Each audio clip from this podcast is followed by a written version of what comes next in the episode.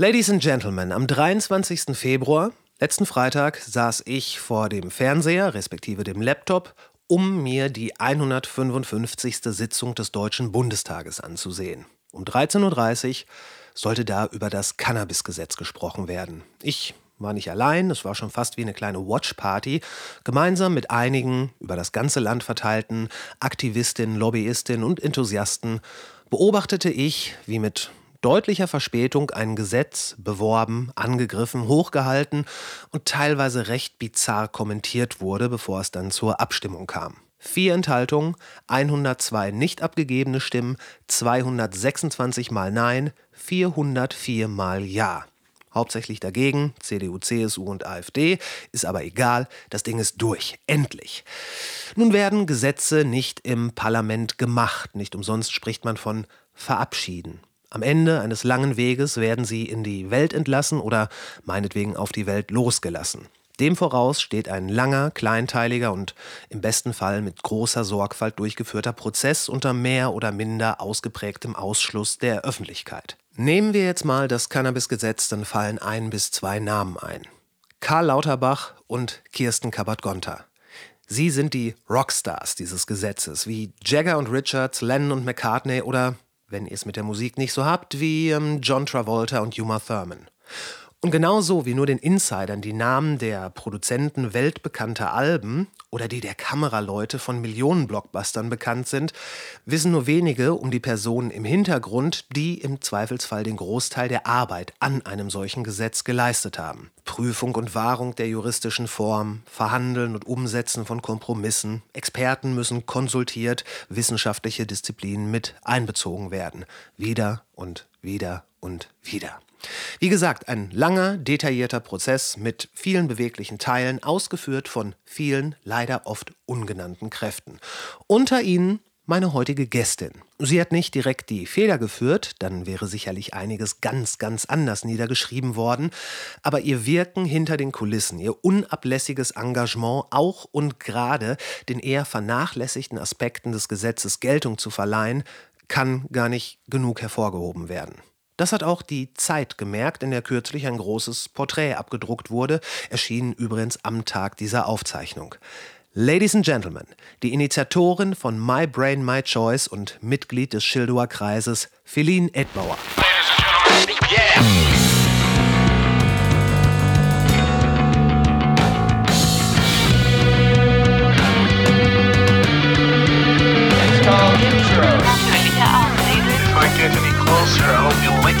Wo alles nicht ganz so schlimm oder nicht ganz so geil ist.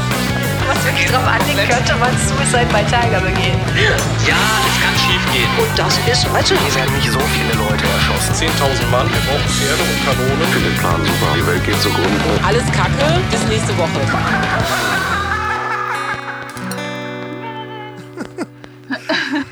ähm, gleich, äh, wo wir gerade über das Internet gesprochen haben, ähm, wir hatten vorhin hier auch ein paar Internetausfälle. Das heißt, es könnte auch sein, das hoffe ich natürlich nicht, aber es könnte sein, dass das Ganze hier irgendwann spontan zusammenbricht. Dann gucken wir von da aus, wie wir weitermachen. Ja, Deutschland halt, ne? Kann hier auch passieren, mitten in Berlin. Äh, ja, natürlich. Natürlich. Das, das, ist, äh, das ist mit eingepreist. Ich war im Kiosk, aber äh, es war keine, keine Ausgabe mehr von, äh, von der Zeit da. Das ja, wurde wahrscheinlich aber weggekauft. Wahrscheinlich, aber ich habe, ich, also jetzt äh, wird hier offiziell ein neuer Standard gesetzt. Hier kommen jetzt nur noch Gäste und Gästinnen her, die mindestens ein großes Porträt in der Zeit oder einer vergleichbaren Zeitung hatten. Das ist heute rausgekommen. Amazing, das ist so cool. Aber es ist jetzt auch, ich habe gerade äh, mitbekommen, dass es auch online schon verfügbar ist. Ähm, mhm. Ja, aber ich finde es trotzdem cool, wenn die Leute sich das Print holen, weil es doch nochmal mehr hängen bleibt, weil online gehen Nachrichten einfach so schnell unter. Ja. Morgen ist schon wieder was Neues und es ist, es ist was Besonderes und ich finde es schade halt, wenn es sofort untergeht und dass es aber jetzt halt im Print ist. Das stand auch noch mal eine Woche davor auf Kippe, ob nicht doch ein anderes Thema kurzfristig wichtiger sein könnte. Ja, ja. Das hält sich ja die Redaktion immer offen, aber dann habe ich vor genau, drei Tagen dann, wo ich eh Bescheid gesagt habe in der Gruppe, der ja. Chatgruppe. Äh, von wegen, wow, es könnte im Print, so habe ich es gerade erfahren. Das ist natürlich so viel cooler. Also erstmal erreicht es natürlich mit Print jetzt nicht alle.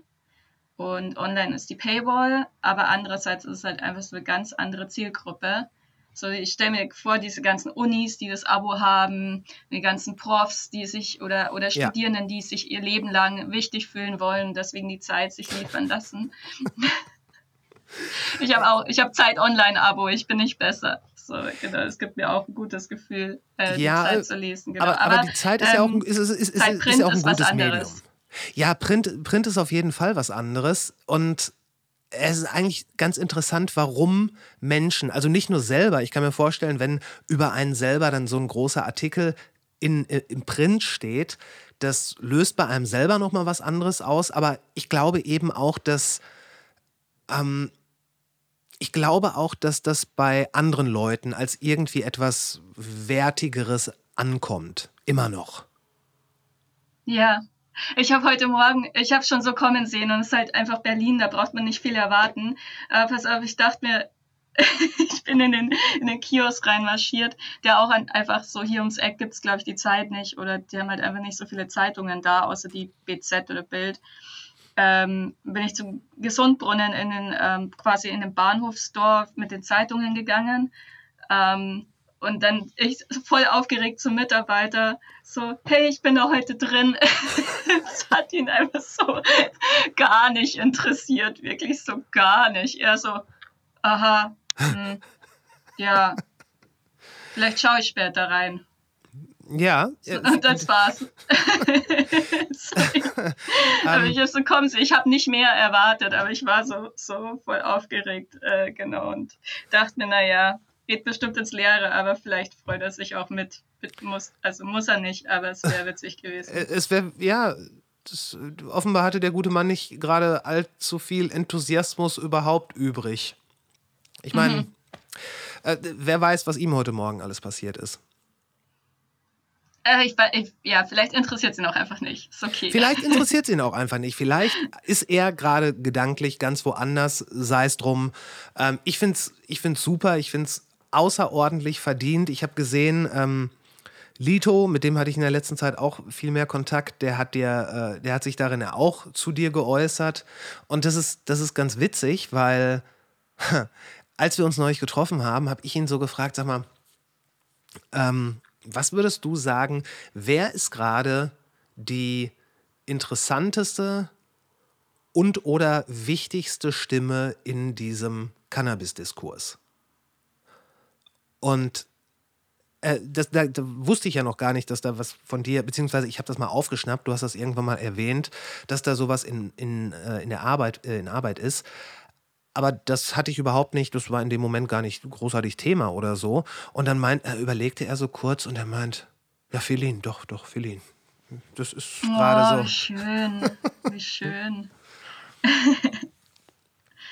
So, und als ähm, wichtigste und wie es da auch heißt, am besten vernetzte Stimme in Die weiß, was Lauterbach sagt, bevor er es selbst sagt. die weiß, was. Das ist so geil. Ja, genau diese Ich Aussage. muss die- schon viel lachen, wo ich das gelesen habe. Ja. Genau diese Aussage, die möchte ich jetzt nämlich mal ähm, erstens ein bisschen strapazieren und zweitens auf die Probe stellen. Also erstens, du musst mir nachher mal die äh, Telefonnummer von Herrn Lauterbach geben. Ich würde ihn auch gerne in diesen Podcast einladen. Das ist für dich ja sicher so ein Fingerschnippen. ja, ganz einfach. Ja. Ganz easy. Und ähm, was passiert jetzt am 1. April? Das weißt du ja alles offenbar.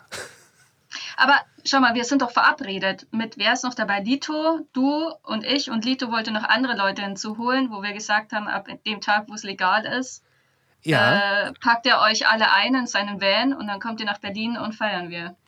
das ist korrekt. Also machen wir das am 1. April? Ja, Ist das jetzt klar. gesetzt? Ist es Also, äh, ich habe Zeit. Ist gesetzt. Nein, ich meine jetzt nicht das, was wir machen, sondern wird es am 1. April so. legal?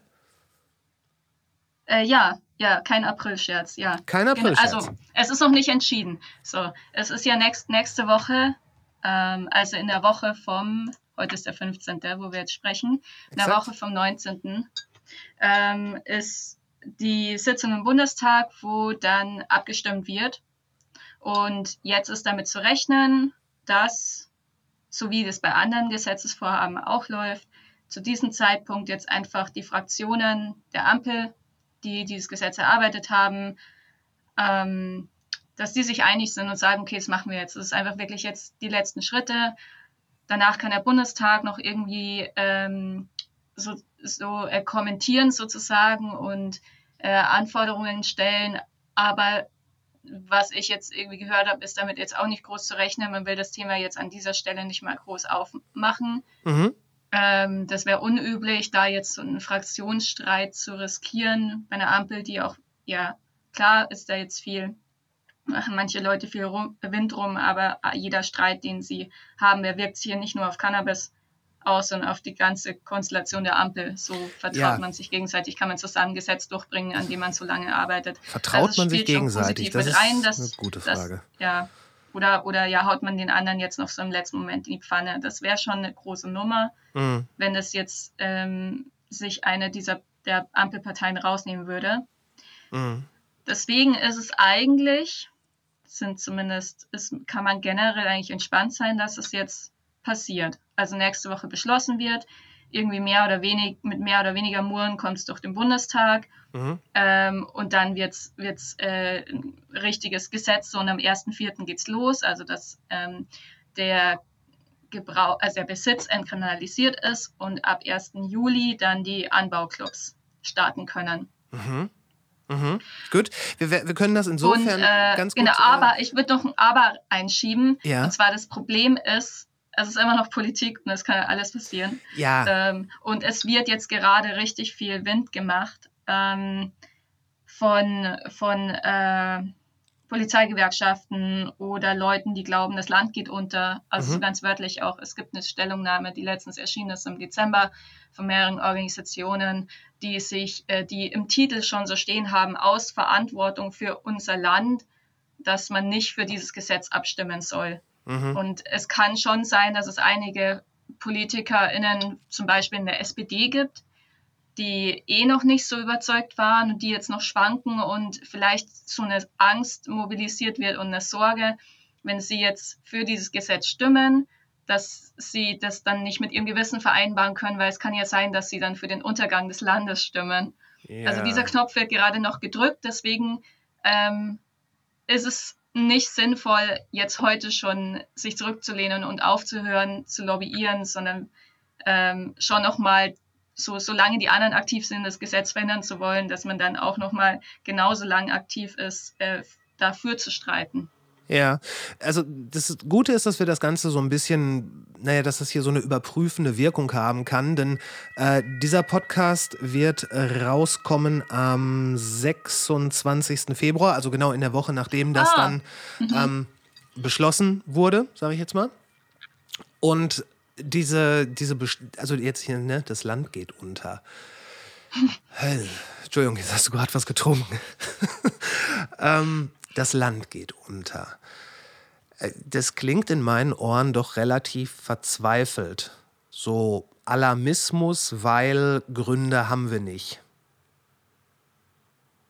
Ja, also ich kann zum Teil kann ich das schon nachvollziehen, dass sich Leute Sorgen machen, wenn sie ihre Informationen halt nur aus Mythen beziehen.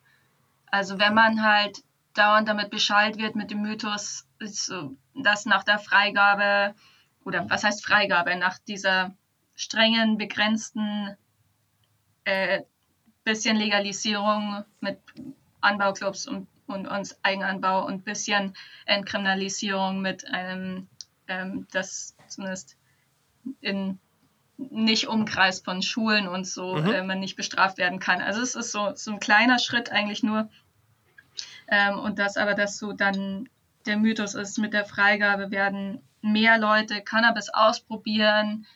Ähm, in anderen Ländern sei das ja auch so gewesen. Mhm. Ähm, da schaut man sich aber halt dann immer nur gewisse Zeitspannen an, gewisse Altersgruppen und so. Das ist sehr viel, einfach klassische Fake News auch im Umfeld. Die haben eine Macht, die haben einen Einfluss, appellieren an Ängste oder Dinge, die man halt irgendwie seit 50 Jahren schon immer irgendwie so mitbekommen hat. Und dann geht man halt schnell davon aus, oh mein Gott, wenn jetzt mehr Leute irgendwie leichteren Zugang zu Cannabis hätten, äh, dadurch, dass sie dann, als ob es jetzt noch nicht schon so wäre, dass alle rankommen, aber ähm, dass sie dann leichteren Zugang hätten, dann würden automatisch mehr Probleme entstehen. Und dieser Mythos, dass je mehr Leute Cannabis ausprobieren, desto mehr Leute süchtig werden, mhm. der hält sich richtig ähm, tief, auch in der äh, deutschen Suchthilfe, die da den irgendwie fachlichen Diskurs noch nicht so richtig aufgeholt hat oder das fachliche Wissen, was man eigentlich hat, dass halt die Substanz eine Rolle spielen kann, ähm, je nach Person, je nach Motivation, je nach ähm, Wirkungsweise der Substanz. Ja, kann es auch geben, ähm, aber das sind also das ist halt so eine Gemengelage, die bei Sucht eine Rolle spielt. Aber Sucht entsteht halt nicht, aber bloß weil mehr Leute probieren, heißt es nicht, dass die Sucht oder problematische Drogengebrauch der Menschen Probleme bereitet, genau. ähm, steigt. So. Ähm, und das ist halt irgendwie, das ist eigentlich gar nicht so komplex, sondern ich finde es eigentlich ziemlich intuitiv, wenn man sich anschaut, wie komplex oder ja, wie menschliches Leben halt ist. Mhm. So und ähm, aber die, das, dieses Wissen hat sich irgendwie in Deutschland noch nicht so richtig eingestellt oder diese Intuition und deswegen ist dann einfach so ein Mythos so erfolgreich und solche Sorgen so groß und da kann ich schon irgendwie dann auch, mag ich mich nicht nur drüber lustig machen, aber ja. Dann will ich mich ganz kurz ein bisschen darüber halt, lustig machen. Ja. Ähm, es ist ja nicht so, dass äh, das Cannabis jetzt eine, ähm, ein Suchtpotenzial hat, wie zum Beispiel Alkohol. Da muss man sich ja gar keine Sorgen machen. Also so schlimm wie mit dem legalen Alkohol wird es nicht. Es wird auch aller Wahrscheinlichkeit, das wäre eine, ähm, ich würde mal sagen, wissenschaftliche Sensation, es wird auch nicht zu Marihuana-Überdosen kommen. So, nicht lachen. Ähm, also ich denke mal, wir haben da, wir, wir haben durchaus kräftigere Sachen schon mit eingewirtschaftet. Und da werden wir das da auch schaffen. Da gibt es dann immer wieder das Argument, ja, aber wenn man schon eine Volksdroge hat, will man dann noch eine zweite? Warum nicht?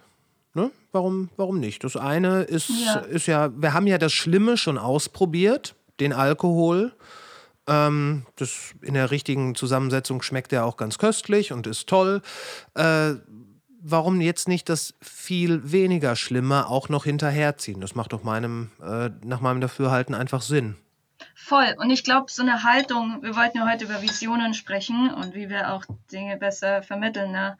So eine Haltung einfach ähm, ist vielleicht ganz sinnvoll, dann einfach bei irgendwelchen, also überhaupt schon stattzufinden, als jemand, der ähm, sich nicht distanziert oder aktiv Abstand hält zu Menschen, mhm. die Drogen nehmen äh, oder Drogen ähm, im Allgemeinen so. Ähm, und das, das ist schon mal irgendwie Erfolg, da mitzusprechen, aber dann in der Situation vielleicht, also wirklich darauf zu achten, nicht nur immer über die Mythen zu sprechen und Klar. sich darüber lustig zu machen und ähm, sondern ja, dass wir uns dahin bewegen, also wirklich unsere Haltung zu zeigen bei solchen Mythen und einfach halt sagen, ja, dann gibt es halt eine weitere legalisierte Droge. Ja. So what? Ja. So, ähm, erklärt mir mal, warum das das Problem ist. So, ihr, ihr, also nicht immer so in der Schuld zu sein, den anderen zu erklären, was jetzt, welche Relevanz ihre Irrtümer haben. Ja. Sondern dass wir uns da selbst mehr einbringen, worüber wir eigentlich sprechen wollen oder was wir halt nicht so als selbstverständlich betrachten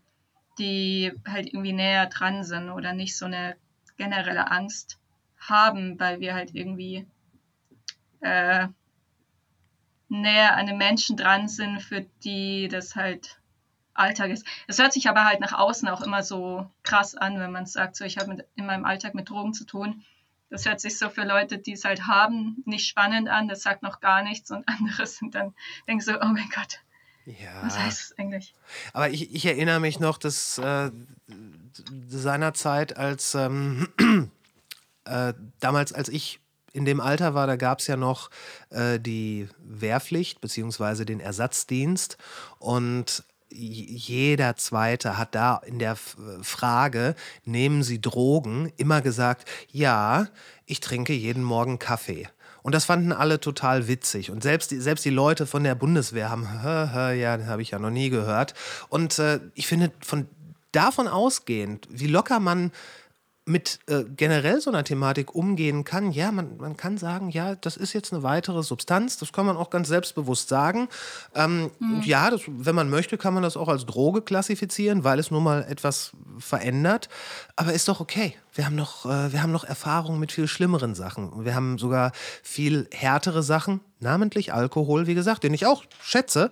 Ähm, der ist ja mhm. komplett im kulturellen Zentrum angekommen. Und das ist doch gut so, weil wahrscheinlich gehört er da auch einfach hin. Mensch. Ja. Ja, ist doch vollkommen, vollkommen cool. Aber bevor wir jetzt zu sehr, ich meine, das ist wunderbar, aber bevor wir jetzt zu sehr wissentlich ausdrücken können, warum das Ganze ein guter Schritt ist. Ich meine mich zu erinnern, dass du an dem äh, Gesetzesentwurf auch den einen oder anderen Kritikpunkt anzubringen hattest. Hm. Möchtest du ähm, das ja. Äh, ausführen? Ja, ich bin genau. äh, Aller naja, Euphorie also zum Trotz. Genau, also ich bin, ja, meine Euphorie ist äh, geteilt. Mhm. Also einerseits will ich halt nicht, dass es jetzt scheitert und allein schon dafür irgendwie, weil es an sich ein wichtiger Schritt ist, da, dass es jetzt nicht scheitert. Also ich will mir nicht vorstellen, wie es ist, wenn wir halt jetzt nach, nachdem so viel versucht wurde und die Ampel so viel getan hat, ähm, vor allem vor dem Hintergrund, wo wir halt noch vor drei, vier Jahren standen, da ja. war es halt noch gar nicht, gar nicht denkbar. Und wenn das halt jetzt durch konservativen Druck und Polizeigewerkschaften, die irgendwie, ja, komme ich gleich noch dazu, mhm. ähm, konservativen Druck jetzt noch scheitert, das stelle ich mir äh, schlimm vor, einfach als gesellschaftliches Vorhaben. Ähm, aber ja, also einerseits ist es natürlich super cool, ähm, es geht voran und es fühlt sich an wie ein Fortschritt. Ähm, und andererseits sind aber ähm, innenpolitisch und sicherheitspolitisch wirklich äh, schlimme Sachen drin. Ähm, die wurden, also der Referentenentwurf sieht ja schon so Sachen vor wie dass es weiterhin umfangreiche Möglichkeiten gibt, Menschen zu bestrafen im Zusammenhang mit Cannabis und umfangreiche Möglichkeiten, Leuten Ordnungswidrigkeiten reinzupressen. Ähm, also Ordnungswidrigkeit zum Beispiel, wenn man in diesen Radius um die Schulen oder in Sichtweite und Radius um Schulen erwischt wird, dann kann man Ordnungswidrigkeit kriegen. Ähm, und ähm, aber Leute, die weiterhin illegal verkaufen, kriegen hohe Strafen. Oder wenn man weitergibt, ähm, wenn Cannabis weitergibt und es ist halt einfach Alltag, dass Leute weiterhin illegal kaufen werden, weil das, was es jetzt an Angebot an Legalen geben wird über die Anbaushops, halt nicht ausreichen wird für die Nachfrage. Mhm. Also damit ist schon zu rechnen. Und ähm, es ist auch, auch klar, dass halt Cannabis weitergegeben wird, weil das ist einfach normal, das ist Praxis. Wir sind Menschen, die miteinander leben und da wird jetzt nicht jeder isoliert sich dran halten, in irgendwie seinen Shop zu gehen, genau die Gramm, die einem zustimmt, dann auch für sich selber zu verwenden oder wegzuschmeißen, ist einfach vollkommen unrealistisch. Mhm. Das heißt, es wird einfach sehr viel Strafbarkeit geben und wahrscheinlich dann auch der, der Druck oder der Wille, das auch durchzusetzen, dass sich an das neue Gesetz gehalten wird. Ähm, und das verunsichert mich halt äh, allein schon bei diesen ähm, Referentenentwurf, also dem Gesetz, wie es aus den Ministerien heraus formuliert wurde, ähm, das, das ist schon halt einfach schwierig.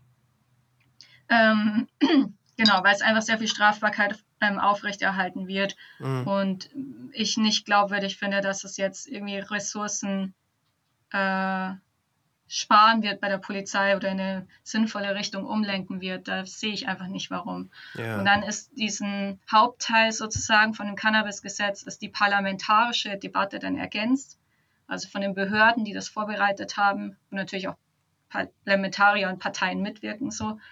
Ähm, ist es dann nochmal ins Parlament gekommen, in die Debatte in den letzten Monaten und da wurde dann nochmal nachverhandelt und da gibt es so ein Ergänzungs- ähm, so ein Zettel, der wird, also Zettel, so paar Seiten, da wo die äh, äh, Stichpunkte man nachlesen kann, was dann zusätzlich beschlossen werden soll. Also entweder als Änderungen oder als äh, Erweiterungen. Und da sind auch noch mal einige Tatbestände drin, ähm, wo man deutlich rauslesen kann, dass es sich gegen die sogenannte Clan-Kriminalität richtet, dass da polizeiliche Befugnisse ausgeweitet werden, sowie Hausdurchsuchungen bei Nacht, ähm, dass mhm. Leute, äh, oh, ich hoffe, ich habe die richtigen juristischen Begriffe, aber auf jeden Fall so sozusagen eine Sicherheitsverwahrung, dass Leute, ähm, wenn der Verdacht darauf steht, dass sie weiterhin Cannabis verkaufen, dass man sie halt einsperren darf, um diese schädliche Verhalten für die Gesellschaft direkt stoppen zu können. Das sind Dinge, die jetzt einfach noch nicht gehen und die wurden halt in dieses Gesetz reingebracht. Ob die jetzt wirklich von Polizeigewerkschaften irgendwie vorformuliert wurden oder ob dieses Interesse äh, dieses sicherheitspolitische und prohibitionistische Drogenskriegsinteresse halt aus dem Parlament selbst herauskommt, keine Ahnung. Mhm, mhm. Aber es ist schon extrem so. Und es ist halt wieder so mit Drogenkrieg gegen die gescheiterte Drogenpolitik vorzugehen. Das ist, wissen wir jetzt schon, dass es schädlich ist. Es ist genau der falsche Weg, mit dem Handel umzugehen. Mhm. Und ich interessiere mich halt auch für den Handel und das ist einfach komplett falsch. Und deswegen bin ich so ähm, gespalten. So einerseits freue ich mich, gesundheitspolitisch riesiger Schritt, ist auf jeden Fall ein Fortschritt, aber sicherheitspolitisch tut es mir schon gut weh.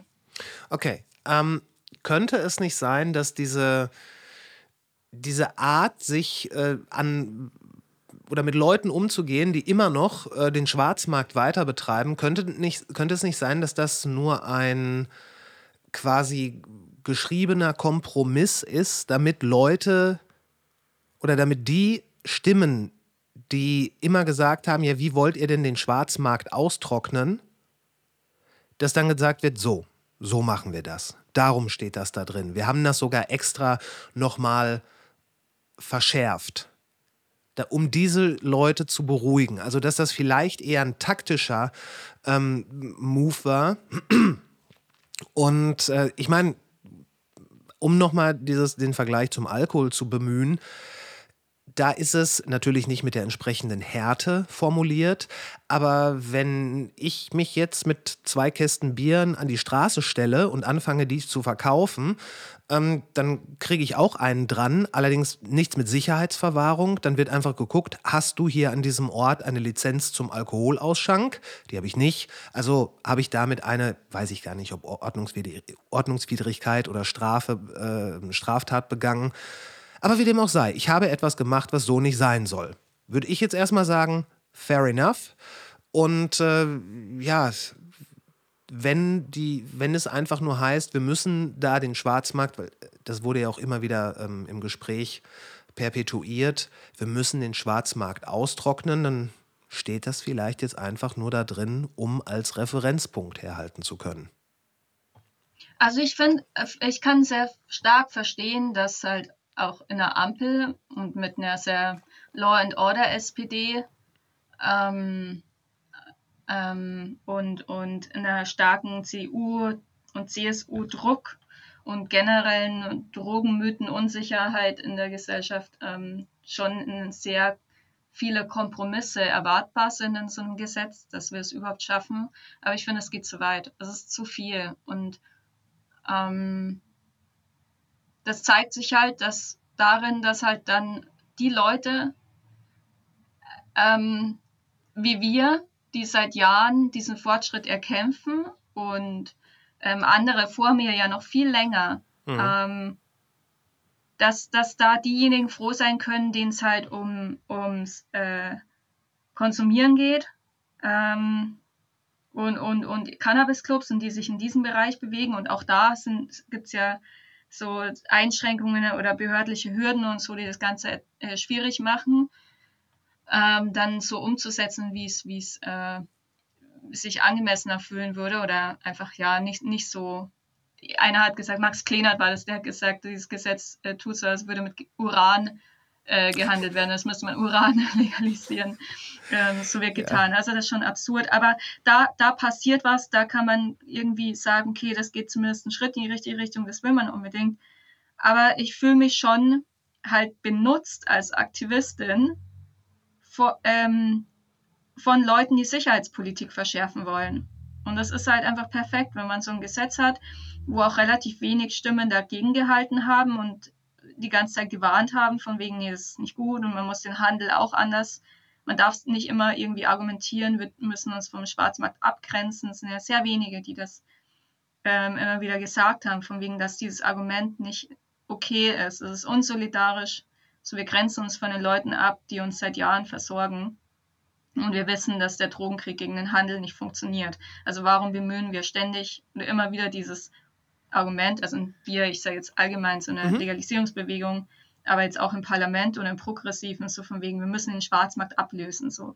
Das, ich, ich, also man hätte das einfach weniger machen müssen. Und in anderen Ländern ist es ja auch so gelaufen, der US-Staaten, da hätte man sich dran orientieren können, wo man grundsätzlich sagt, es geht uns darum, anzuerkennen, dass die Drogenpolitik, wie wir sie, oder Cannabispolitik, wie wir sie bisher gemacht haben, falsch war. Hat, äh, die Polizeiarbeit hat Leute ungleich bestraft, also rassistische Polizeiarbeit hat dieses Cannabisgesetz ermöglicht und verstärkt. So, und die gesellschaftlichen Ungleichheiten verstärkt. Und wir übernehmen Verantwortung und überlegen uns, wie geht es jetzt besser. Und da steht halt dann das im Zentrum, dass man nicht sagt, okay, wir wollen jetzt eine, das Gute verbessern. So Cannabis war ja eigentlich nur fälschlicherweise illegal. Das mhm. gehört ja eigentlich zum guten Alkohol. Mhm. Und wir grenzen uns aber von den Bösen ab. Von den harten Drogen grenzen wir uns ab, so, die natürlich nicht legalisiert werden müssen. Da sprechen wir gar nicht drüber. Und wir grenzen uns ab, also harten in Anführungszeichen natürlich. Ähm, wir grenzen uns davon ab und wir grenzen uns von dem bösen Schwarzmarkt ab, weil ähm, und, und, und das dabei bleibt Ich finde ich find das einfach nicht, das war nicht gut genug. Man hätte sensibler sein können man hätte sich dieses Argument sparen können. Man hätte einfach, ich sage nicht, dass Deutschland irgendwie bereit war, jetzt wirklich soziale Gerechtigkeit in den Fokus zu stellen der Cannabis-Gesetzgebung.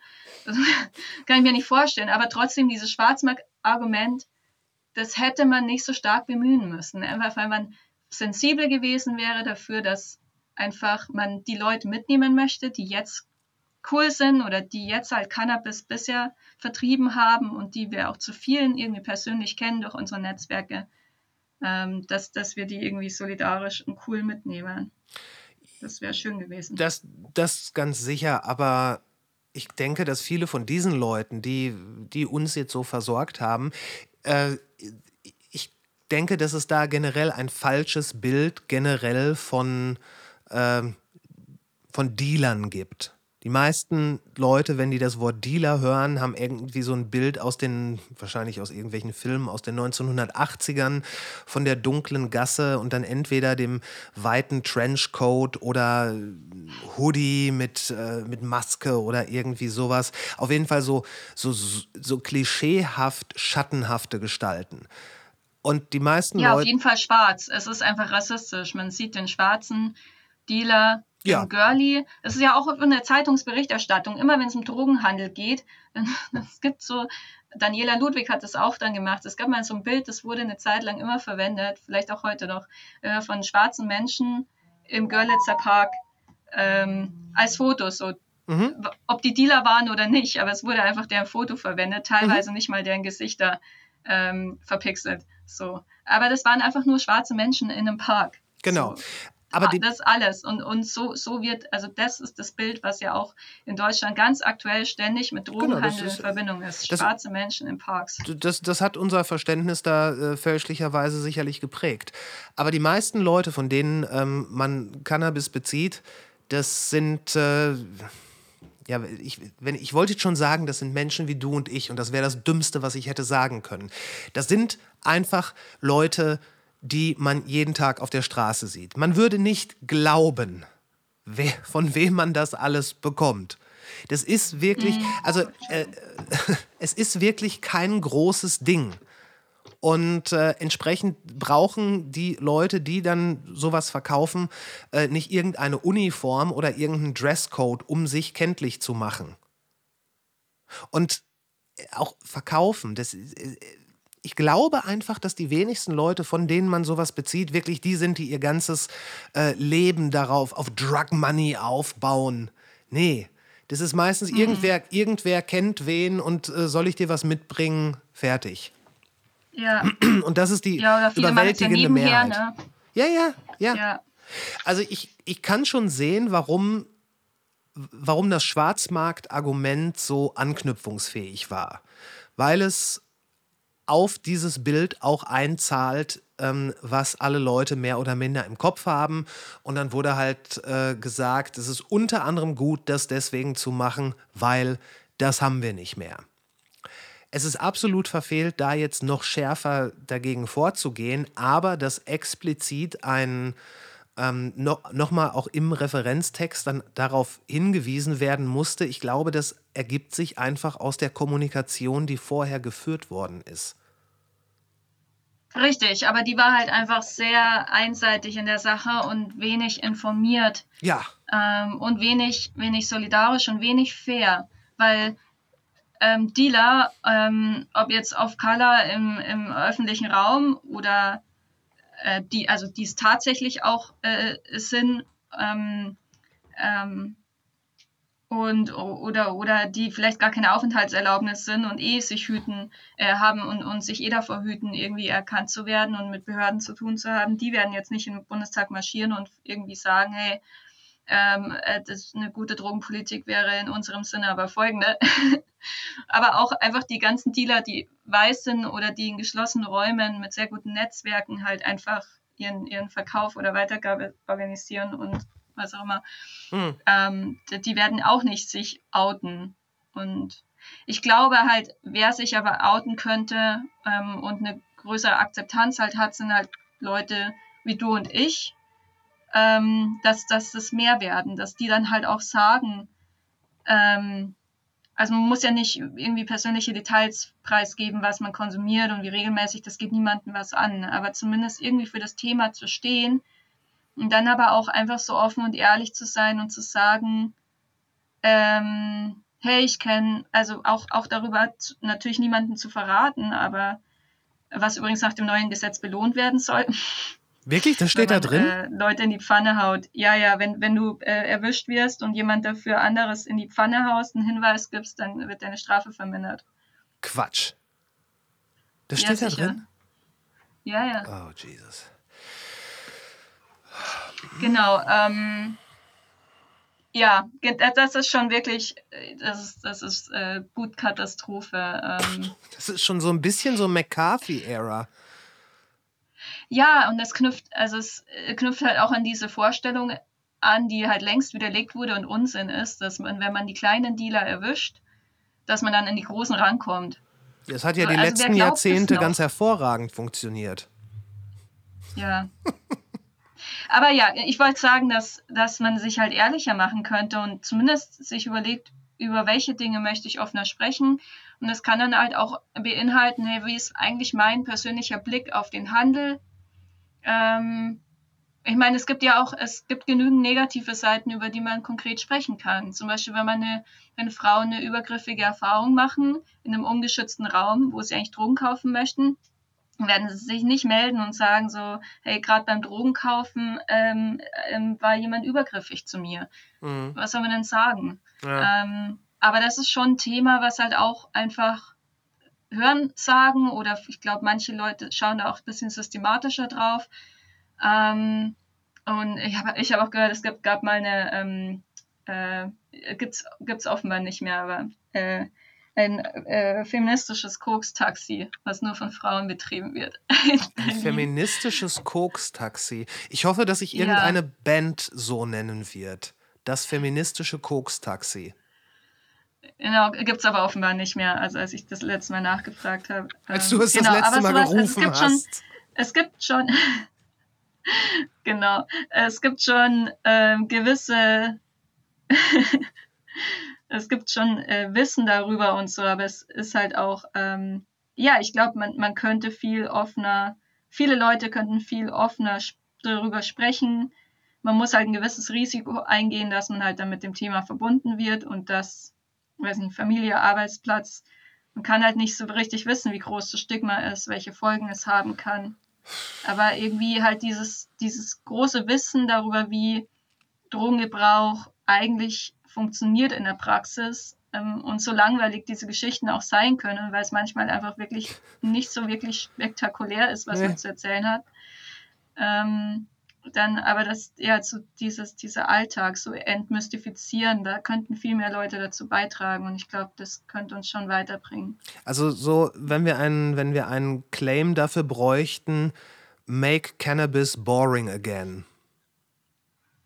Ja, es ist so, es war auch mit der Journalistin im Gespräch so, wo ich ihr also was jetzt in der, in der Zeit steht, ist ja wirklich nur ein ganz kleiner Ausschnitt von dem, was wir gesprochen haben, was Mhm. sie in Fragen gestellt hat. Am Ende ist auch, glaube ich, die Hä- Hälfte hat sie weggekürzt dann am Schluss. Mhm. Ähm, aber auch zwischendrin ging es halt auch darum, also ich habe mir auch überlegt, wie offen möchte ich von meinem Drogengebrauch erzählen, was nicht. So, und ich habe ihr schon relativ viel offen angeboten, weil ich ja gemerkt habe, sie, ich kann ihr das anvertrauen, sie macht, was auch immer sie draus macht, das ist in guten Händen. Mhm. Ähm, habe nicht alles erzählt, aber schon mehr als, also schon was angeboten auch, ähm, was sie verwenden kann. Und dann hat sie aber auch, ich habe so erzählt und das dann auch eingeordnet, dann so wie alltäglich, wie gelegentlich und so weiter, in welchen Kontexten es halt irgendwie mit FreundInnen oder auf Partys, halt so wie sich Gelegenheiten ergeben. Und sie Naja. meint dann irgendwann, ja, es äh, wirklich, also wenn, wenn du jetzt gerade über Alkohol sprechen würdest, dann würde man sich fragen, warum erzählst du es eigentlich? Ja. So, das ist absolut boring und unbedeutend. Ja, das, aber genauso sollte es ja auch sein. Es, ähm, es sollte einfach normalisiert werden und dadurch würde sich dann würde sich dann jegliches Stigma da, davon selber äh, ablösen. Weil ich, ich denke auch, wenn man so gegen die Stigmatisierung ankämpft, dann gesteht man dem eine Größe zu, die es heute im Jahr 2024 einfach nicht mehr haben muss. Ich meine, gut, ich, Hast du ein Beispiel? Was meinst du? es ist, wenn man nach Amerika guckt und gerade im kulturellen Bereich guckt man da sehr viel hin. Viele von den erfolgreichsten Musikern der Welt, die die tollsten, wichtigsten Songs, die über Generationen hinweg anschlussfähig waren, haben Marihuana konsumiert. Wenn heute irgendwie der Chef von einer großen Tech-Firma sagt, äh, ich habe übrigens gestern Abend einen Joint geraucht, ähm, passiert da überhaupt nichts. Ich meine, äh, ich weiß nicht, wie viel Ketamin Elon Musk teilweise ähm, konsumieren musste, dass das Ganze wirklich auch bei seinen Aktionären Thema wurde. Äh, aber wenn, wenn es jetzt da heißt, also kein, es hätte keine Headline gegeben, ähm, dass Elon Musk in seiner Freizeit Joints raucht. Ich meine, damals, als er den einen offiziell da bei Rogan ge geraucht hat, klar, das war dann so ein kurzer Aufreger. Aber es ist einfach völlig in der Gesellschaft angekommen. Und du hast heute Studienräte, Ärzte, ähm, Wissenschaftler, bestimmt auch Politiker, die einfach mal abends eine Tüte rauchen oder meinetwegen eine Bong, I don't care. Aber das ist halt genauso schlagzeilenverdächtig, wie wenn ich dir jetzt sage, ich habe gestern zwei Gläser Rotwein getrunken und die waren gut. Hm. Und mehr ist es einfach nicht. Ja, Es ist banal. Es ist, es ist, es ist einfach ein banales äh, Genussmittel. Und ist, äh, ich, ich glaube auch, dass dieses Bild, was ähm, immer noch in den 90ern sehr viel, ähm, viel rumgegangen ist, dass derjenige, der Cannabis raucht, dann so ein absolut dysfunktionaler Stoner ist, der mit roten Augen nur noch auf der Couch liegt und gar nichts mehr machen kann, außer vielleicht, wenn er sich wirklich anstrengt, noch äh, irgendwie Playstation spielen. Das ist einfach nicht mehr zeitgemäß. Weil, ja, manche gibt es ja auch, die so, die so leben und die halt aber, also ja, die, die jetzt automatisch, also es ist halt ein Teil und des Bildes verzerrt, aber auch die würde ich jetzt nicht irgendwie, ähm, es gibt halt Leute, die Cannabis lieben. Ähm, Und warum auch- warum auch und nicht? darin baden sozusagen. Äh, genau, das will ich einfach von außen nicht so bewerten. Ich bin, mir ist schon wichtig, dass halt dann jeder, also ich stehe nicht so dafür, von wegen jeder für sich alleine, ähm, dass man irgendwie dann komplett ignoriert, wie es anderen geht und jeder für sich schauen muss, wie er es irgendwie sein ihr Leben gestaltet. Aber ähm, deswegen es schon immer irgendwie so einen Rahmen geben, wo man sich auch überlegen kann, okay, wie wäre es jetzt, wenn ich, wie wäre es eigentlich, wenn ich jetzt ähm, keinen Bock mehr habe, Cannabis zu rauchen und irgendwie einen Cut machen möchte und Neustart oder so, sowas muss schon immer irgendwie verfügbar sein. Selbstverständlich. Oder sich gegenseitig offen gehalten werden oder auch so eine Hand, wenn man jetzt aus so einem intensiven Konsum rauskommen möchte, ähm, immer irgendwie greifen zu können. Manchmal geht es halt auch nicht so alleine. Aber trotzdem will ich es mir überhaupt nicht anmaßen, da irgendwie zu beurteilen. Nein, nein, das überhaupt nicht. Aber es, es geht vielmehr um das Bild, was davon, äh, was dadurch dann im Kopf erzeugt wird. Denn dieser dysfunktionale Stoner auf der Couch, äh, an den immer noch wahrscheinlich viele Leute denken, wenn sie vom Cannabisrauchen sprechen, ähm, der ist genauso passend, beziehungsweise faktisch unpassend, wie als ich dir das gerade mit den zwei Gläsern Wein erzählt habe. Hast du auch nicht das Bild im Kopf gehabt, dass ich irgendwie in meinem Erbrochenen liegend, äh, vollkommen sturztrunken in der Ecke vor mich hin vegetiere? Hoffe ich. Ja, und trotzdem haben aber viele von uns solche Erfahrungen oder sowas beobachtet. Ja, natürlich, das, das, geht, das geht auch. Also äh, das ist, ist halt auch möglich. Mit Alkohol tatsächlich wesentlich einfacher als äh, mit, mit Cannabis, weil äh, Cannabis dadurch etwas ehrlicher ist und meist merkt man recht schnell, wenn man etwas recht Starkes vor sich hat. Oder gemischt auch, ne? Irgendwo, also so, sowas denke ich mir dann auch, wäre einfach oft mal gut in so Fachrunden oder Gesprächsrunden, irgendwelche Sendungen oder so, wo dann Leute da, wo irgendwelche Sachen dann vorkommen, die so vollkommen abstrus sind, so wie das jetzt irgendwie eine Gefahr ist, dass die Leute hier Alkohol und Cannabis groß mischen. Also vielleicht gibt es Leute, die diese Mische irgendwie ganz interessant finden, aber ich glaube halt eher nicht, oder? Also, Moment, was meinst du jetzt? Meinst du einfach Mischkonsum, die sowohl Alkohol trinken als auch Cannabis rauchen? Gleichzeitig. Also es ist tatsächlich auch schon mal vorgekommen, dass ich ein Glas Wein getrunken habe und danach einen Joint geraucht habe. Das okay, ja, in solchen Dosen. Ja, aber das, das aber ist, jetzt, ja. Ja, äh, also es, es stimmt, wenn, wenn man viel Alkohol mit viel Cannabis mischt, das ist, nicht, das ist nicht gut. Man sollte auch nicht, wenn man schon kurz, vorm, kurz vor der Sturztrunkenheit ist, dann sollte man es nicht für eine gute Idee halten, nochmal an einem Joint zu ziehen, weil das, das zieht einem dann schon die Schuhe aus. Also, ja, aber diese Erfahrung macht man dann auch. Und das ja. ist halt dann irgendwie, bei manchen Sachen ist schon so, ähm, äh, ja, irgendwie wird, wird das nicht schaden. Also muss ja sich nicht jeder jetzt irgendwie selber mit Drogengebrauch auskennen und nicht mit allen Drogen mitsprechen zu können und vielleicht auch mit gar keinen, aber trotzdem irgendwie, äh, dann sollte in den Gesprächsrunden oder so schon jemand dabei sein, der halt irgendwie ein bisschen Ahnung hat und dann intervenieren kann, wenn irgendwie was ganz Komisches. Lass mich da mal einen kleinen Aufschlag machen. Ähm, liegt schon lange zurück, äh, müsste Anfang der 2000er gewesen sein. Da gab es ähm, in der, äh, in der Stadt, wo ich herkomme, so einmal jährlich den sogenannten Lunga Jam. Das war dann, dass man sich mehr oder minder verabredet. Also man, man hörte halt so, okay, da, da ist dann Lunga Jam und äh, hunderte von Jugendlichen und jungen Erwachsenen sind dann ähm, auf so eine abgelegene Wiese gegangen mit so einem kleinen Berg und äh, da gab es dann Getränke, Musik, also gar nichts Organisiertes. Hier irgendwie ein tragbarer Ghetto-Blaster, hier zwei Kästen Bier, hier mal eine Flasche Wein, so. so. Komplett do-it-yourself, aber irgendwie alle, das war schon alles mehr oder minder so eine Interessenskohorte und das, das war immer ganz nett. Und irgendwann nach einem, man war meistens schon so nachmittags da, nach mehreren Stunden intensiven, des, äh, intensiven Biergenusses, wurde mir dann äh, so eine, eine, eine Pfeife, eine Falcon-Pfeife mit Gras angeboten. Und ich dachte im betrunkenen Kopf, ey, ist total super, ist genau, genau das brauche ich jetzt. Mhm. Habe diese, diese Pfeife mit Genuss geraucht und äh, es hat ungefähr es war, das, wir sprechen hier übrigens von einer Winter- bzw. winterlichen Situation. Also Jacke, Pulli und T-Shirt, das war schon wichtig. Sonst war kalt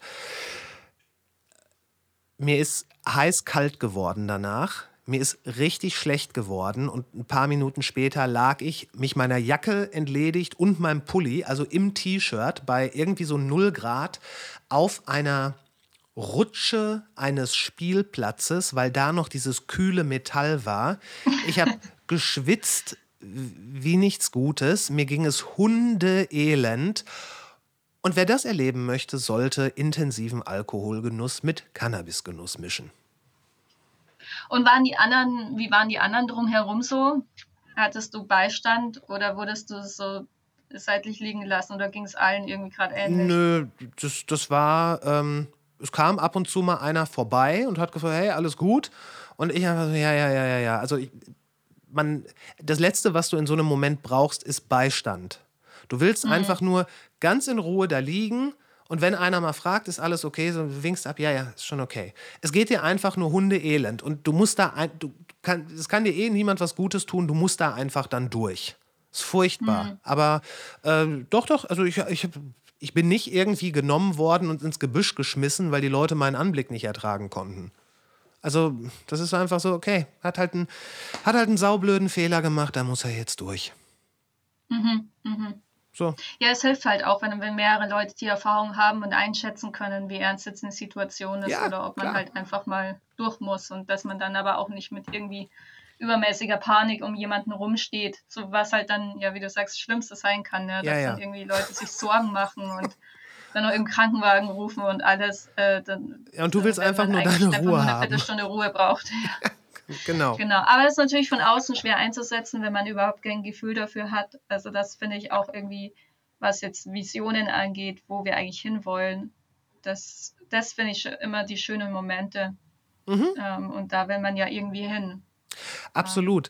Aber bevor wir, bevor wir davon, von dieser schönen Ausgestaltung sprechen, du, ähm, das kann man vielleicht ganz gut verbinden. Du hast vorhin ähm, öfter mal die Polizeigewerkschaften erwähnt und daran anknüpfend, glaubst du, dass diese, diese vielleicht jetzt äh, ins Gesetz eingefassten zu drakonischen Maßnahmen, dass die im Nachhinein als überflüssig wieder rausgestrichen werden bei einer Reevaluierung in ein, zwei Jahren oder so? Also auf gar keinen Fall von alleine. Aber es kann eine Chance sein, dass wir darauf hinarbeiten. Mhm. Ähm, no, ich bin gerade mit äh, Justice Collective auch in Kontakt, weißt du ja, habe ich auch ähm, geschrieben, ähm, ja. die dieses Statement rausgebracht haben, zusammen auch mit Schildower Kreis, wo ich auch Mitglied bin, ähm, dass auf die Potenziale der Verschärfung der rassistischen Polizeiarbeit hingewiesen haben. Mhm. Und ähm, ja, da sind wir auch gerade am Überlegen, ähm, ja, wo wir jetzt zukünftig anknüpfen können, um diese äh, Probleme zu verringern. Oder ja, also einerseits über eben ja diesen, diesen Punkt äh, haben wir jetzt ins Auge gefasst in zwei Jahren. Aber da müssen wir jetzt auch frühzeitig dafür sorgen, dass die richtigen Fragen an die Daten gestellt werden, damit mhm. wir dann auch eine ähm, brauchbare Informationen haben. Also das ist so eine Sache, ähm, worauf man hinwirken kann. Genau, das andere wird natürlich noch interessant zu sehen, wie Länder das umsetzen, wie unterschiedlich. Dann wird es interessant zu sehen, wie die Ordnungswidrigkeiten umgesetzt werden, in welcher Höhe ähm, und, und wie das tatsächlich dann, wie viel Polizei auf der Straße ist, um genau das zu kontrollieren, was äh, falsch gemacht werden kann. Also wie an den falschen Orten zu kiffen. Und das kann jetzt eher versehentlich passieren oder wenn man sich in der Stadt nicht auskennt Klar. oder wenn plötzlich eine Schule einen neuen Eingang hat und sich der Radius verändert hat. Ähm, zum Beispiel. Also das sind schon so Situationen, die sich einfach erst zeigen können. Fühlt sich jetzt halt schlecht genug an, dass man mit so einer Unsicherheit in diese ganze Sache starten muss. Ja. Ähm, aber, aber ja, da, da sind so halt diese äh, schwierigen Stellen, so, äh, genau, also wo man einerseits äh, sehen muss, wie, wie es dann umgesetzt wird und andererseits äh, ja gleichzeitig bei der Evaluation, also beim Datensammeln oder bei den, bei den Studien, die in Auftrag gegeben werden, vielleicht nochmal Einfluss nehmen kann, mhm. welche Fragestellungen das sein werden und wie die Daten gesammelt werden und von wem. Ich hoffe ja, dass, äh, dass es irgendwelche findigen Leute gibt, die, sobald dann das Gesetz verabschiedet wurde, dass es dann so eine, so eine Handy-App gibt, die, auf die du einfach ja. draufklicken kannst. Und das kann super simpel sein klickst einfach drauf und du siehst, wenn der Bildschirm grün ist, dann ist alles in Ordnung. Wenn der Bildschirm rot mhm. ist, dann bist du vielleicht sogar unwissend in einer Zone, in der du nicht kiffen darfst. Das fände ich Voll, super. so stelle ich es mir auch vor. Ganz simpel, Ja. ganz niederschwellig. Ähm, falls irgendjemand diesem Podcast zuhört, der äh, fähig ist, sowas zu machen ähm, und oder jemanden kennt, der fähig ist, sowas zu machen, das fände ich super. Ja, es gibt ja auch schon Organisationen und Gruppen, die solche Karten entworfen haben, die ja die letzte Zeit im Umlauf waren. Also da ist es dann auch zur App nicht mehr weit und genau. Aber da zeigt sich halt auch schon wieder eine Ungerechtigkeit, weil ähm, Leute, die, also weil es sich so einfügt in unsere ungerechte Gesellschaft, wo Leute auf der Straße leben ähm, oder Leute, Leute wegen Armut kein Handy haben oder kein aktuelles, was diese App äh, am Laufen lassen äh, ja, haben kann oder der, der Akku geht aus. So, ähm, und, Aber und da würde die ich- sind halt dann gleich wieder benachteiligt. Das ist, das ist korrekt, aber ähm, ich denke mal, da ist es auch so, dass diese Leute ihre Umgebung, weil sie nun mal in der äh, furchtbaren Notlage sind, auf der Straße zu leben, dass sie die ganz gut kennen.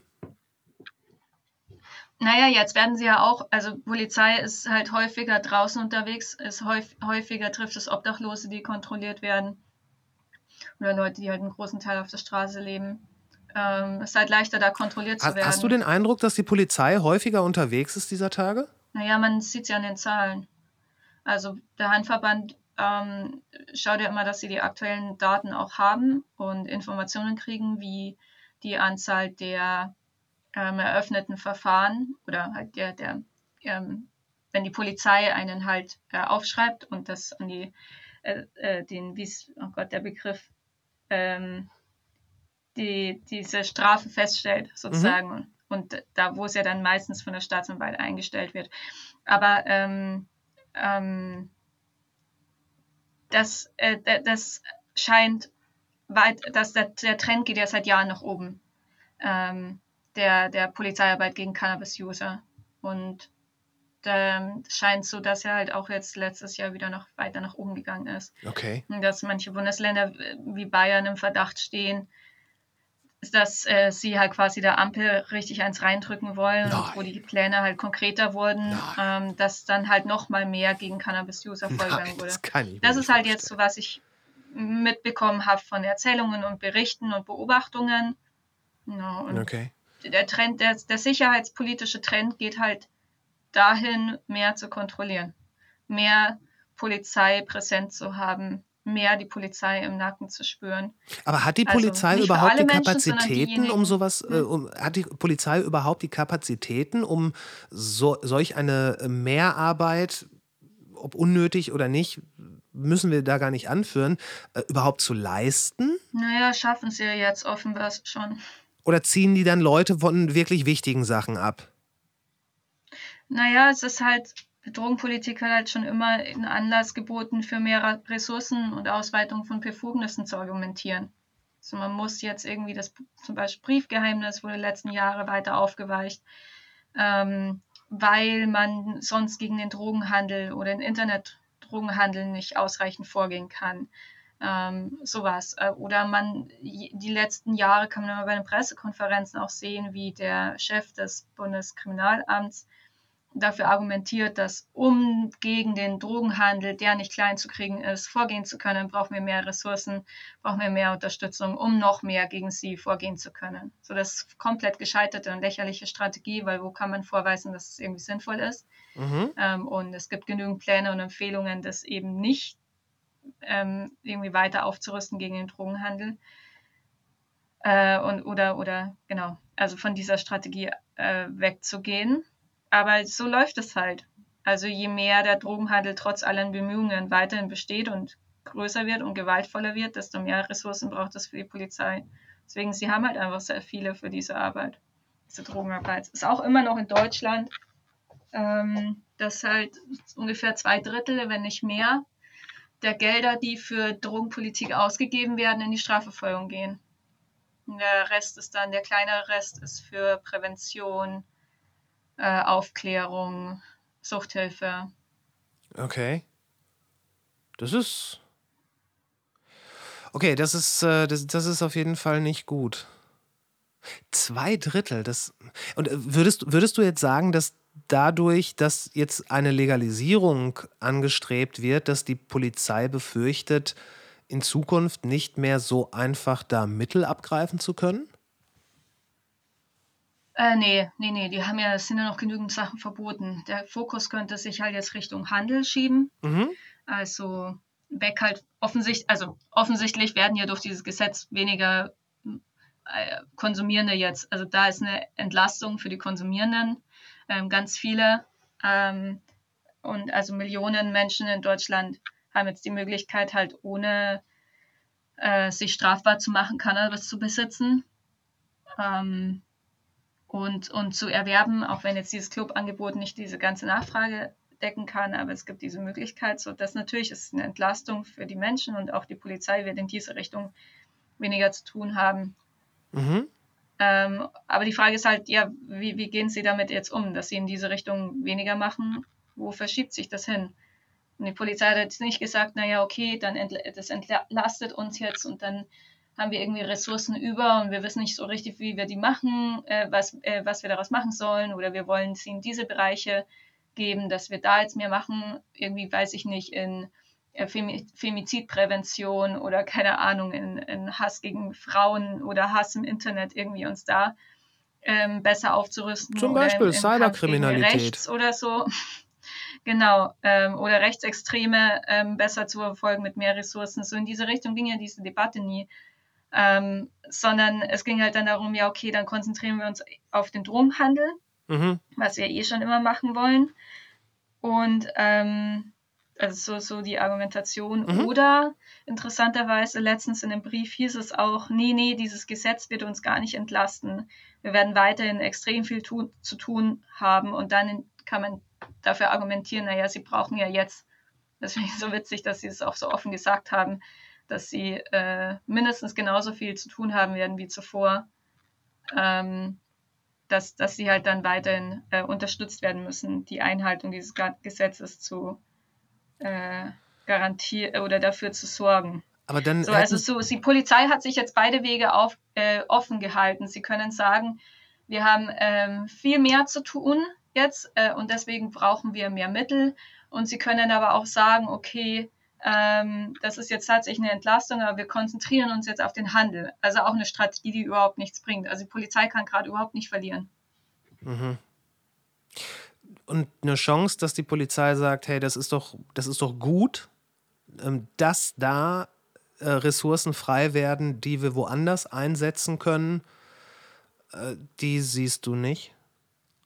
Ich sehe das bei der Polizei nicht. Also ich bin ja, jetzt ja, nicht irgendwie Expertin dafür, was für, was für Bewegungen innerhalb von der Polizei passieren. Ähm, ich habe jetzt gerade noch ein Buch geholt, das heißt Staatsgewalt. Das ist so eine Essay-Sammlung mhm. ähm, über Polizei in Deutschland.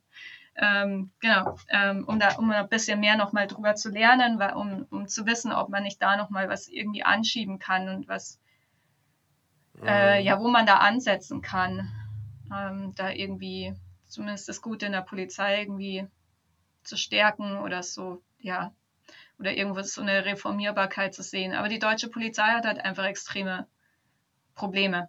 So, und ähm, da wird sich jetzt das Cannabis-Gesetz nicht irgendwie als Heilsbringer für eine bessere eine Reformierbarkeit der Polizei, die jetzt mehr wieder Freund und Helfer wird, statt äh, Law and genau. Order.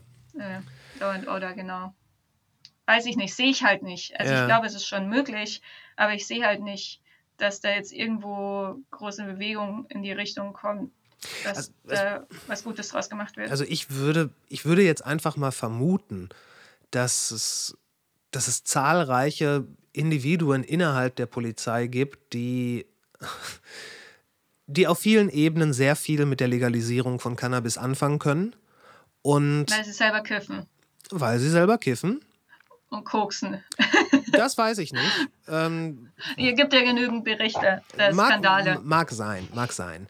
Ähm, aber also ich, ich habe auch tatsächlich schon äh, Beamte und auch Beamtinnen erlebt, die sich sehr wohl bewusst darüber waren, dass wenn man erwischt wurde mit einer Kleinstmenge, dass diese jetzt zu vernichten ist, aber gleichzeitig ihre Arbeit in diesem Moment als Zeitverschwendung angesehen haben. Ja, Also voll. wirklich so nach der, ja, was, nee, ich kann, ich kann euch jetzt nicht damit weggehen lassen. Das hat nichts damit zu tun, was ich hier will, aber es geht halt nicht. Ihr müsst das Zeug jetzt hier vor meinen Augen zertreten und euch dann vom Acker machen. So. Und äh, ja. Also ich glaube, selbst in der Polizei ist da äh, nicht Hopfen und Malz verloren. Da, ich, ich denke, vielleicht wäre da auch eine interessante ähm, Art von Debatte möglich, wenn man direkt mit der Polizei, vielleicht sogar bei der Polizei mit denen spricht. Ja, da belese ich mich halt gerade noch irgendwie, was andere dafür Erfahrungen gemacht haben. Mm, Also es gibt sicherlich ein paar gute Anker ähm, oder wo halt auch einfach von der Polizei aus Polizistinnen oder Kriminalbeamte von sich aus das Gespräch suchen. Das passiert so selten, aber ich verstehe gar nicht, warum eigentlich das so ein No-Go ist. Die sollen ja Teil, die sollen ja in unserem Auftrag irgendwie uns beschützen, Freunde und Helfer sein. So das ist ja eigentlich das Bild. Aber warum passiert dann eigentlich nicht irgendwie mehr Dialog? Ähm, das, das ist schon irgendwie, was ich schon, äh, was ich cool fände, wenn das irgendwie mehr kommen würde. Und dann könnte man ja da auch irgendwie, also ich sehe es jetzt nicht so als meine Aufgabe, mh, auf die Polizei zuzugehen. Ja, das verstehe ich. Aber, aber also ich will nicht absprechen, wenn andere das machen, aber es ist halt schon, es ist halt schon hart, dass die Polizei so offenkundige krasse Probleme hat mh, mit äh, ja allein schon Erschießen von psychisch Kranken, mit denen sie nicht umgehen können. Oder halt mit ihrer, mit, mit Racial Profiling, was offensichtlich ist und wo wenig dagegen unternommen wird. Dieser Widerstand gegen unabhängige ähm, äh, Polizeibeauftragte, so, damit auch Dinge angesprochen werden können und so. Das sind so gravierende Sachen. Also auf der Ebene. Ganz, ganz, ganz kurz, bitte. Er, ersch erschießen? Hm. Worauf? Äh, dass die häufigste Gruppe von Menschen, die in Deutschland von der Polizei erschossen werden, sind äh, Menschen in psychischen Ausnahmesituationen. ja. Ich kann mal googeln, wie viele das letztes Jahr waren. Okay, also Leute in psychischen Ausnahmesituationen, Leute, die in, in dem Moment dann, dann Amok laufen, irgendwie mit. Ich meine, ich, Nein, nein, nein, es sind einfach. aber nein, was ich meine ist, ich, ich habe neulich irgendwas gelesen, dass jemand mit einem, dass jemand irgendwie mit einem Messer auf Polizisten äh, losgegangen ist, die dann tatsächlich auch geschossen haben. Und das, das Ja, es sind oft die Polizeidarstellungen, muss man aufpassen, ne? ob das jetzt im Nachhinein die Polizeimeldung ist. Aber selbst wenn, also es sind halt dann so Fälle, wenn NachbarInnen dann beschreiben, was, ähm, was sie beobachtet haben, was dann halt über die Presse dann berichtet wird oder auch so eine Seite, die habe ich gerade rausgesucht, die das dokumentieren. Dann ist, sind es halt so Situationen, wo jetzt eine psychologisch ausgebildete Person wahrscheinlich halt einfach die Person hätte, die das, die Situation hätte deeskalieren können, äh, lassen können.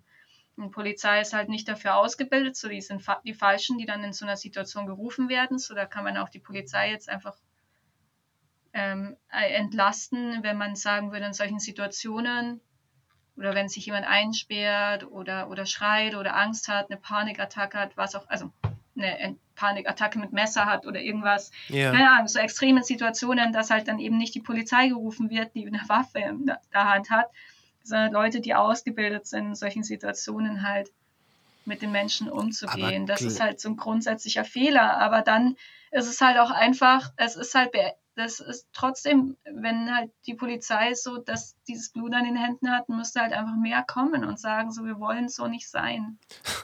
Okay, äh, da gebe ich dir hundertprozentig recht, aber ich würde einfach mal sagen, dass wen auch immer du anrufst, wenn du eine Situation schilderst, wie äh, hier hat jemand gerade, rennt gerade jemand wie wahnsinnig mit einem Messer rum und greift Leute an, ähm, dass, dass das zum Beispiel jetzt auf einen nicht ganz klaren Geisteszustand hinblicken lässt, das ist zumindest für mich irgendwie schlüssig. Äh, aber dann wird, glaube ich, nicht, dass jemand anderes dann kommen würde, einfach weil, weil das, das Risiko auch für das eigene Leib und Leben dann zumindest in, aus dieser Darstellung heraus zu groß wäre. Ja, aber das, also, das mit diesem, er läuft rum und greift Leute mit dem Messer an. Also vielleicht war das einmal so ein Fall und ja, okay, dann ist die Polizei richtig. Aber die Fälle sind ja ganz andere, die es betrifft, so dass Leute in ihren Wohnungen sind und Mhm. eine Krise haben, ähm, die aber halt von den NachbarInnen, die, die so, die, die bekannt waren im Haus und was einfach nicht ein praktisches Problem war oder wo man halt einfach manchmal dann ähm, eine SozialarbeiterInnen gebraucht hat, um die Situation rund, ähm, zu, zu, wieder zu entspannen oder so. Man war einfach Nachbarn mit den Leuten, dann kommt die Polizei und die schießt die Leute von hinten, so in Situationen, die nicht so wirklich, also jemanden zu erschießen, ist halt einfach bold. So, es, ist, es macht man nicht und, und es passiert einfach viel zu schnell. Und das halt dann einfach eine Gruppe von psychisch Menschen in psychischen Ausnahmesituationen, so die meist erschossenen Menschen in Deutschland sind. Das ist einfach richtig schlimm. Ja. Das, sind, also, das darf nicht passieren. Ja. Hast, hast du da äh, eine, eine Liste oder belastbare Zahlen gefunden? Ja, Hau mal raus. ja. Hier, ähm, warte, ich lese vor. Äh, bei netzpolitik.org, aber ich suche, da ist die Quelle, haben sie auch irgendwo angegeben. Ich lese schnell mal vor. Auffällig viele Menschen werden von der Polizei in ihrer eigenen Wohnung getötet. In vielen Fällen befanden sich die Betroffenen in einer psychischen Ausnahmesituation. Eine neue Website bereitet Informationen zu Polizeischüssen ab ähm, 1976 auf neue Weise auf. Und warte, ich scroll runter zu den Zahlen. 306 Erschossene seit 1989.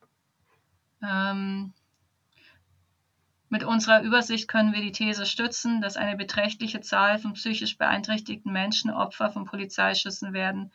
In rund einem Fünftel aller Fälle finden wir entsprechende Hinweise.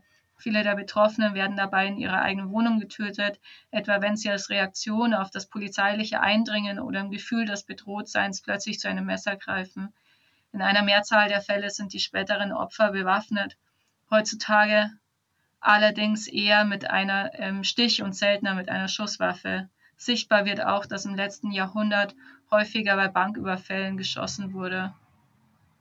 Das verstehe ich jetzt nicht im Vergleich zu von wem jetzt da geschossen wurde.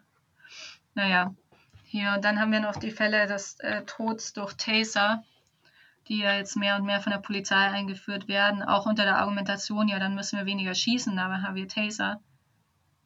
Aber Taser haben wir das Problem, dass ähm, Menschen mit einem Herzvorerkrankung daran sterben können und es diese Fälle gibt. Die werden da auch von dieser Seite gesammelt. Audiokommentar. An dieser Stelle hat uns das Internet kurz verlassen, aber das hat zum Glück nicht lange gedauert. Exzellent. Ähm, ja, vielen Dank. Äh, Gruß an die deutsche Netzwerkpolitik. Ähm, wir waren, äh, wir hatten einen ziemlich sauberen Cut hingelegt, äh, genau bei den Zahlen. Genau, die Polizeischüsse. Also ich Yes. bin jetzt auf der Website ähm, von der Initiative Bürgerrechte und Polizei CILIP, also C-I-L-I-P. Und wenn man im Internet schaut unter polizeischüsse.cilip.de Aha. Kann man deren Übersicht sehen. Kann ich dir den Link hier eigentlich reinschicken?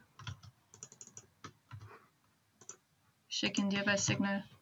Check. Uh, Signal ist natürlich auch so ein Indiz, dass wir gefährliche Sachen machen. weißt du noch, dass Lina, Lina E., die ähm, antifaschistische Aktivistin, die Mhm. von der Polizei so übermäßig mit Hubschraubern allen festgenommen wurde und eingesperrt wurde, genau, da, da habe ich ähm, irgendwie wo verlesen wurde, wie man darauf kommt, dass sie so eine super gefährliche, dass es völlig gerechtfertigt ist, sie so krass ähm, hier in Gewahrsam zu nehmen und alles. Weil sie Signal Ähm, war auch hat. mit dabei, dass sie Signal verwendet. Ja, ja äh, also ich habe Okay. ich, ich hab Signal angefangen zu verwenden, nachdem äh, Edward Snowden das ähm, explizit empfohlen hat. Mhm. Aber das nur am Rande. So, Schüsse. Genau, haben wir unseren super kriminellen Akt, äh, Signal zu verwenden, jetzt abgeschlossen. Sehr. Dun, dun, dun. Okay, ähm, genau. Also da ist es archiviert zu einer nach dem anderen. Mhm. Und das sind halt dann auch immer, kann man so ein bisschen nachlesen. Also sie geben die Polizeimeldung schon wieder. Mhm. Aber insgesamt, ja, schafft, also die Informationen, die sie haben, geben sie halt an.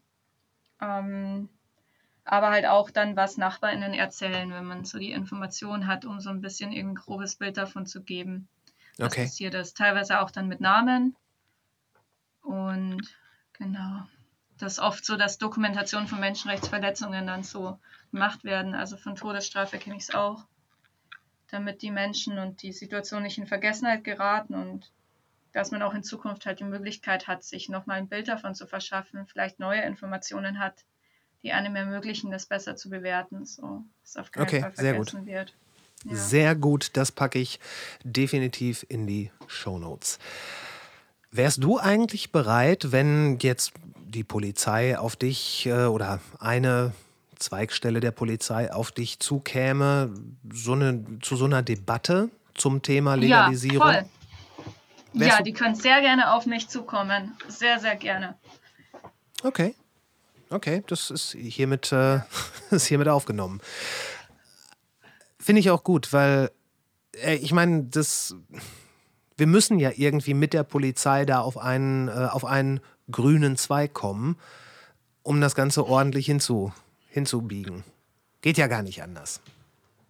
Ja, ja, also man kann schon auch ähm, intensive Forderungen entwickeln in, hinsichtlich Abbau der Befugnisse von Polizei. Also ich finde, ich, ich schwanke so zwischen dem, also Abolitionismus heißt es ja die Bewegung. Mhm. Das heißt, ähm, halt den schrittweisen Entzug von Ressourcen und Befugnissen der Polizei, die halt nachgewiesenermaßen, also es ist gar nicht so radikal die Forderung eigentlich, es hört sich so radikal an. Das klingt schon ein bisschen aber radikal. Aber da, wo man halt weiß, dass, ja, aber da, wo man halt einfach weiß, dass ähm, irgendwie, wie in dem Fall, ähm, mhm. von den tödlichen Schüssen äh, oder tödlichen Erschießen von Menschen in psychischen Ausnahmesituationen, dass halt die Polizei da fehl am Platz ist. So, die sagen ja selber, wenn man dann irgendwie Berichte liest, wo die auch interviewt werden, sagen, hey, wir waren überfordert oder wir wissen nicht, was man tun kann. So, es sind einfach mhm. die falschen Leute in der Situation.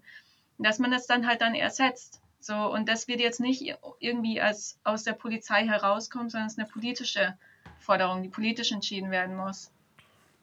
Ähm, also, dass man deren das, Aussagen, dass sie zum Beispiel überfordert sind, auch, auch ernst nimmt und äh, deutlich signalisiert, wir wollen hier auch was für euch tun. Wir wollen euch nicht notwendigerweise alles wegnehmen, sondern wir wollen, wir wollen euch helfen, uns zu helfen. Das ist, also so wird ich das nicht unbedingt meine Haltung. Es ist eigentlich ziemlich so die Polizei kann selbst für sich sorgen, weil sie sind mächtig genug, die können, können sich selbst um sich kümmern, was ihnen gut tun wird und was nicht. Sondern die Frage ist, was ist im Sinne der Betroffenen oder im Sinne derjenigen, die vielleicht als nächstes betroffen sind, was ist für die wichtig? Mhm. Wie und was wissen wir, wie gesellschaftliches Zusammenleben besser funktioniert? Und da mhm. gibt es viele Konzepte, wie halt man soziale Probleme, soziale Situationen wie zum Beispiel eben auch der Umgang mit Drogen, nicht gut bei der Polizei verortet ist. Also das ist ja ein ganz großes Thema in, in dieser Frage. So, das muss einfach raus aus der Hoheit der polizeilichen Kontrolle. Ähm, und wir wissen, dass es woanders besser verortet ist. Und das ist halt dann, müsste aber halt dann damit einhergehen bei dem, der Bewegung des Abolitionismus, dass man halt auch wirklich drauf schaut, dass die Polizei jetzt nicht ihre Befugnisse behält, sondern dass man halt auch dann irgendwie dieses Postgeheimnis wiederherstellt, so wie es war vor dem Drogenkrieg oder mhm. solche Sachen halt. Oder halt das eben nicht erweitert, dass die Polizei jetzt doch wieder nachts Hausdurchsuchungen machen darf in bestimmten Situationen, ähm, sondern eben, dass so, so eine Erweiterung der Befugnisse dann eben nicht so zusammen mit dem mit Säule 1 kommt. Also das mhm. wäre halt diese Bewegung und ich finde, ich bin noch nicht entschieden, so da muss ich mich noch einlesen oder das habe ich so noch vor mir, da eine klare Haltung zu entwickeln, ob ich so hundertprozentig hinter der Abolitionismusbewegung stehe, die halt dann, ich, die einerseits finde ich sehr naheliegend ist und nicht so radikal und andererseits aber dann doch sehr wenig an die Reformierbarkeit und den Dialog mit der Polizei glaubt, auch basierend auf Erfahrungen. Und dann ja schwanke ich halt auch, dass ich tendenziell schon die Haltung habe, man kann viel im Gespräch lösen, dass wenn man erstmal zusammen am Tisch sitzt, dass dann Probleme auch einfach von alleine kleiner werden, wenn man einfach die Erfahrung macht, ein gutes Gespräch miteinander haben zu, äh, haben zu können. Mhm. Aber ich weiß einfach zu wenig darüber, um einschätzen zu können, wie realistisch was ist. Ob das naiv ist, an die Reformierbarkeit der Polizei zu glauben oder ob man wirklich nur mit politischen, ähm, ob man wirklich einfach nur politisch dringend handeln muss, um so die Gefahr, die von der Polizei an sich ausgeht, zu, zu einzudämmen. Mhm. Also äh, Abolitionismus bedeutet in dem Zusammenhang natürlich, dass die Polizei abgeschafft werden soll. Ja, aber nicht von heute auf morgen. Das wird der Bewegung halt immer so unterstellt, sondern es ist schon eine evidenzbasierte, e, evidenzbasierte äh, Überleg äh, äh, Schritt für Schritt vorgehen. Also das Ersetzen von Dingen, die halt bei der Polizei nicht gut aufgehoben sind durch gesellschaftliche, nachbarschaftliche, soziale Faktoren. Gibt es, ich meine, du hast gerade selber gesagt, du musst dich da noch einlesen und so weiter. Ähm, von daher, wenn, wenn du es nicht weißt, kann, ne? wir wollten ja eigentlich nicht notwendigerweise darüber sprechen, äh, aber gibt es Länder, in denen, gibt es, gibt es demokratische Länder, in denen es keine Polizei gibt? Nee, glaub, also keine Ahnung, ich glaube nicht, aber es, ähm, ähm, aber es geht, wie gesagt, auch nicht darum, dass es gar keine Polizei gibt. So, es okay. geht nur darum, dass die Polizei darauf beschränkt wird, wo sie wirklich hilfreich ist. Okay. So eine. Also zum Beispiel bei Femiziden. Wenn ein jemand, äh, wenn, ja, um, um einfach zu verhindern, dass Morde begangen werden. Oder Menschen, die Morde begangen haben, halt die in, zur Staatsanwaltschaft und hinter Gitter zu bringen. So, das, sind auch, das geht ja dann noch weiter, die Gefängnisdebatte. So Gefängnisse bewähren sich ja auch nicht, so wie sie sind. Und dieses Versprechen von wegen, wir resozialisieren die Leute ja eigentlich nur, so das funktioniert auch nicht. Mhm. Ähm, und so wir müssen halt, also es geht ja nur darum, dass wir die Dinge machen, die funktionieren. Aber wäre es nicht vielleicht auch sinnvoll zu sagen, wir verändern Strukturen, damit die Dinge besser funktionieren? Weil wenn man das so rückwärtig runterbricht, dann kommt man ja, würde ich behaupten, durchaus zu Positionen, die auch durchaus mehrheitsfähig in der Bevölkerung sind. Meinst du, wenn man so schrittweise Vorschläge macht? Also zum Beispiel Briefgeheimnis wiederherzustellen? ich würde behaupten, die meisten Leute wissen nicht, dass das Briefgeheimnis nicht, ja. äh, nicht besteht oder nicht in dem Umfang besteht, in dem sie glauben, dass es das tut. Das wäre das Erste. Ja. Ähm, nein, wofür ich äh, eigentlich immer werben würde, wäre eine, ein, ein, ein informierter Diskurs. Also wissen, was ist, Informationen vor sich haben, ähm, gucken, wo man hin will und dann einfach so Qualitätsmanagement, Compliance-mäßig gucken, äh, was hat sich am besten bewährt, um da hinzukommen. Ganz unaufgeregt eigentlich. Ja, genau. Also wenn so, ja. Also ich bin ja auch Fan davon. Und vor allem, wenn man halt eben Gesprächsrunden findet oder mit Leuten am Tisch sitzen kann, mit denen man halt vorher noch nicht so sprechen konnte. Mhm. Ähm, ich denke mal, die also fruchtbarsten Beispiel, Gespräche können ja. meistens sowieso mit den Leuten entstehen, ähm, wo nicht von vornherein ein, äh, ein dauerhafter Konsens in allem besteht. So, zumindest sofern man Interesse ja. daran hat, wirklich auch ja. äh, eine, eine Veränderung beim Gegenüber ähm, zumindest in Erwägung zu ziehen. Ja. Ja, eine Sache, die halt jetzt auch ich will es nur erwähnen, weil das habe ich jetzt irgendwie hm, gar nicht so ausgesprochen. Eine Sache, die sehr stark im Raum steht, ist der Erlass von Vorstrafen. Ähm, das ist jetzt ähm, vorgesehen halt für die, den, den Besitz, so dass Menschen, die für Besitz ähm, oder halt das, was jetzt ähm, äh, oder, oder den, den äh, Eigenanbau innerhalb der Grenzen, die jetzt zugelassen werden sollen oder wenn man es jetzt hört, vielleicht wurden. ähm, genau, ähm, dass, dass man da auf Antrag dann, wenn man im Bundeszentralregister geführt wurde, dass einem das dann gestrichen wird. So, also das ist wichtig für Menschen, die LehrerInnen werden wollen oder ihre juristische Exa juristischen Examen abschließen wollen, dass die halt diese Einträge nicht mehr haben. Das passiert ähm, nicht automatisch. vorgehen können. Nicht automatisch. So, das ist ein Problem. So, man muss mhm. es auf Antrag machen. Mhm. und man weiß halt zum Beispiel aus Kanada, dass es halt, wenn man einen Antrag stellen muss, dann ist es, ähm, gibt es immer Hürden und hin, also praktisch einfach steht das nicht allen gleich. Also Leute mit Ressourcen oder die Leute, also Zeit, so einen Antrag zu stellen, Leute, die Erfahrung mit Behördengängen haben, Leute, die vielleicht auch, vielleicht wurden manche Leute halt so traumatisiert auch von ihren, ihren Verhandlungen, dass es halt nochmal anstrengend ist, diesen Weg wiederzugehen, Angst zu haben, abgelehnt zu werden. So, das sind alles Faktoren, die zusammenspielen, dass halt dann ähm, es einen Unterschied macht, ob es automatisch erlassen wird oder ob Leute einen Antrag stellen müssen. Es sind einfach mhm. Hürden. So, die sind vielleicht hier, also es wird sich auch zeigen, wie leicht die zu nehmen sind. Vielleicht ist es nicht so schlimm wie in Kanada. Kanada musste man nämlich nochmal Dokumente von der Polizeistation sammeln, die einen äh, festgenommen und bestraft hat. Ähm, genau, dass das ähm, also deswegen äh, automatisch wäre irgendwie schon eine gute Geste, auch einfach vom Staat zu sagen, hey, wir haben was falsch gemacht, wir kümmern jetzt uns in den Behörden drum, dass es automatisch gemacht wird, dann ist es auch vollständig und es ist in unserer Verantwortung, dass wir, dass hier auch jetzt nicht jemand die, ein Teil die Vorstrafen aus irgendwelchen Gründen erstmal weiterführt und ein Teil sich das äh, schnell erlassen kann. Vielleicht werden auch die Anträge unterschiedlich schnell bearbeitet. So, das ist ja. schon nur ein Problem, das nicht automatisch passiert. Aber gut, das ist jetzt so. Aber das andere, was wir noch einbringen könnten, und vielleicht kann man dann gesellschaftlichen Konsens finden, dass ähm, zumindest zu Säule 2 hin ein größerer Anteil von den ähm, äh, von, von Strafen mit Cannabis erlassen werden. Also dass Leute, die jetzt illegal gedealt haben, dass die dann auch, je mehr der Handel auch legal geduldet oder akzeptiert wird oder legale Rahmen geschaffen werden oder halt Eigenanbauen, Anbauclubs erlaubt werden, dass es auch heißen muss, dass Leute, die illegal dealen, ähm, ihre, ihre Vorstrafen, äh, also zumindest bis, man kann ja sich einig sein, dass nur Dealer, die mit bis zu einer gewissen Grammgrenze erwischt mhm. wurden, dass die mhm. dann nur ihre, muss ja jetzt nicht irgendwie in die großen Strukturen in die Mächtigen reingehen, aber nein, die Kleindealer, dass die einfach die Kleindealer, dass die letztlich entkriminalisiert werden.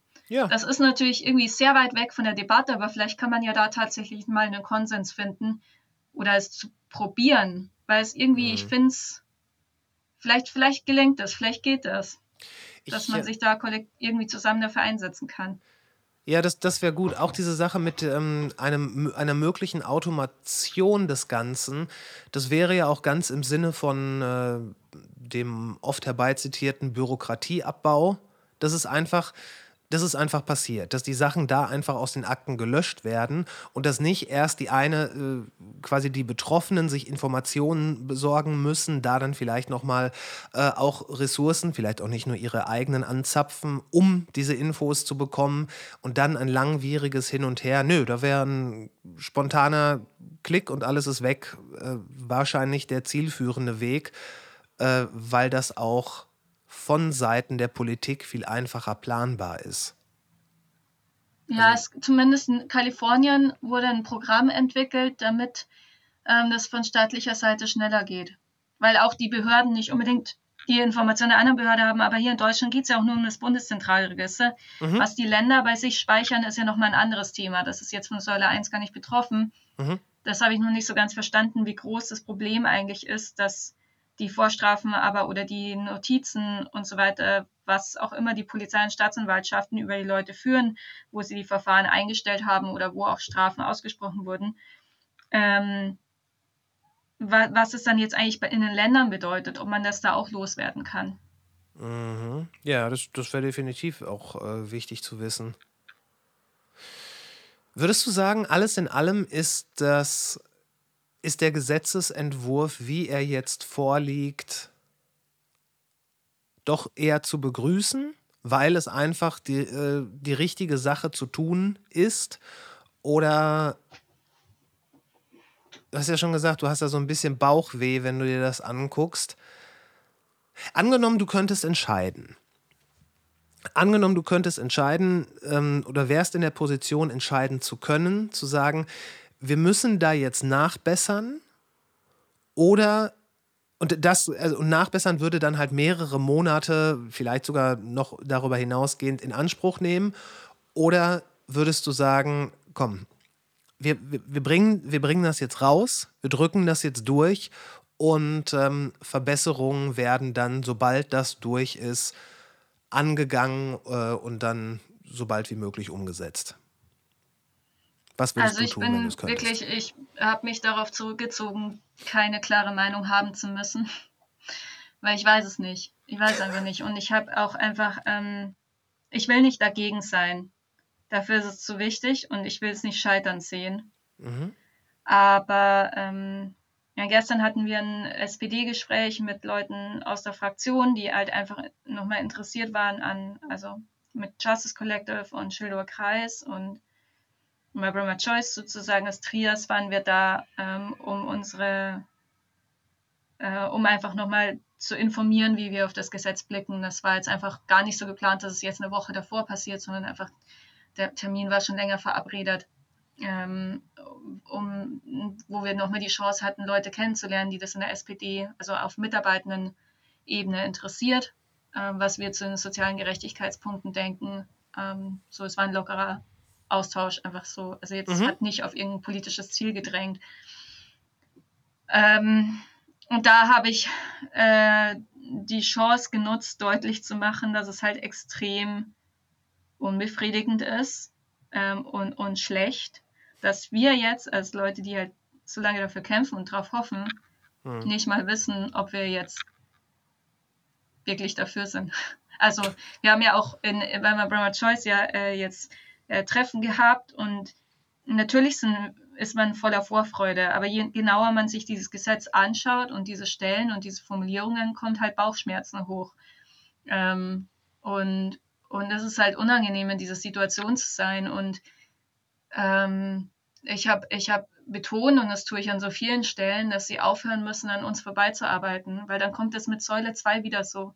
Und man, wir, man muss so wir haben halt nicht die lobbyistischen Möglichkeiten, genauso mitzuwirken wie Leute, die Personal haben, die irgendwie ständig irgendwelche Zeit haben, komische Mythen in die, in die Weltgesch also in die, in die Medien zu hauen oder irgendwelche Stellungnahmen an Politik zu schicken. Ah, Gut, ja. das habe ich auch gemacht, aber so halt nicht in dem äh, Umfang. So ist einfach was anderes.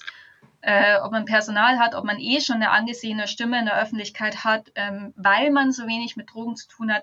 So, sie müssen das wirklich also das ist ihnen schon bewusst, dass dann Machtungleichgewicht im Lobbyismus ist, aber man, es reicht nicht, dass es ihnen bewusst ist und sie ein bisschen drauf schauen, sondern man muss sich halt wirklich Gedanken machen, wie schaffen sie es, die Zivilgesellschaft in den Gesetzgebungsprozess einzubinden.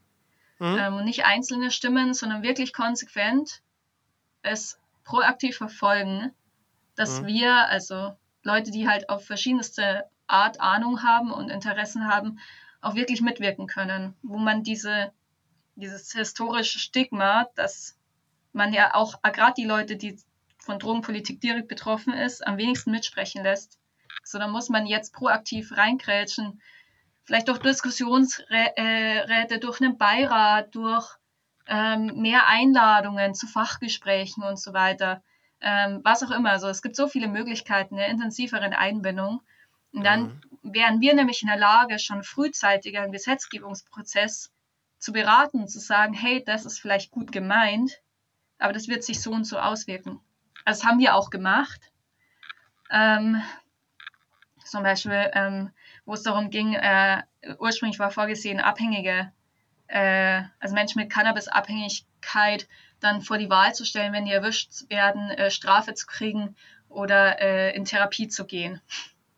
Also mhm. nicht so wie jetzt auf Antrag bei Gericht, wo man Therapie äh, statt Strafe haben kann unter bestimmten Bedingungen, sondern wirklich halt so da vor die Wahl gestellt zu werden. Sondern auch gesagt, hey, das ist gut gemeint, aber das ist ein katastrophaler Vorschlag.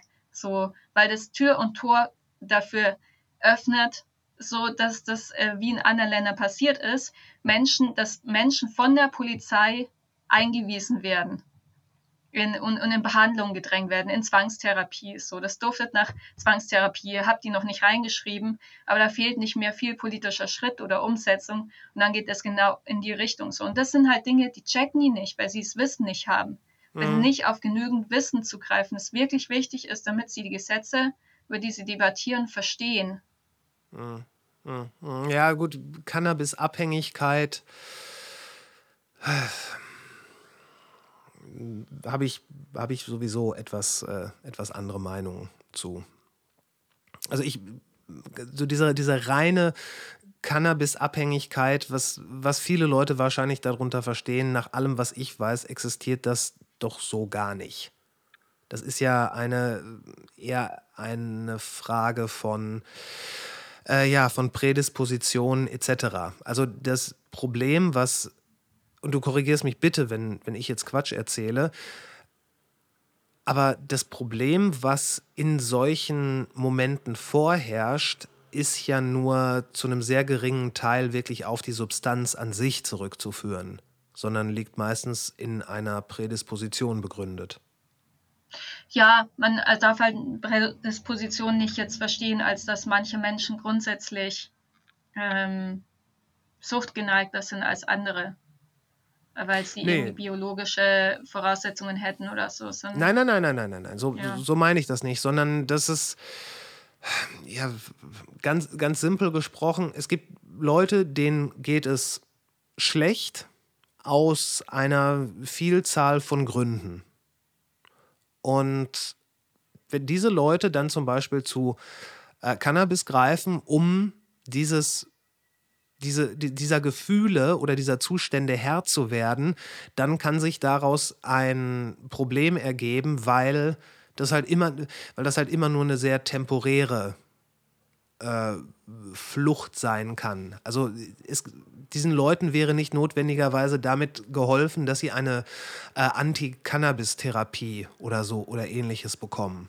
Das meine ich damit. Ja, ja, genau. Und stell dir mal vor, dann irgendwie die Polizei soll irgendwie entscheiden.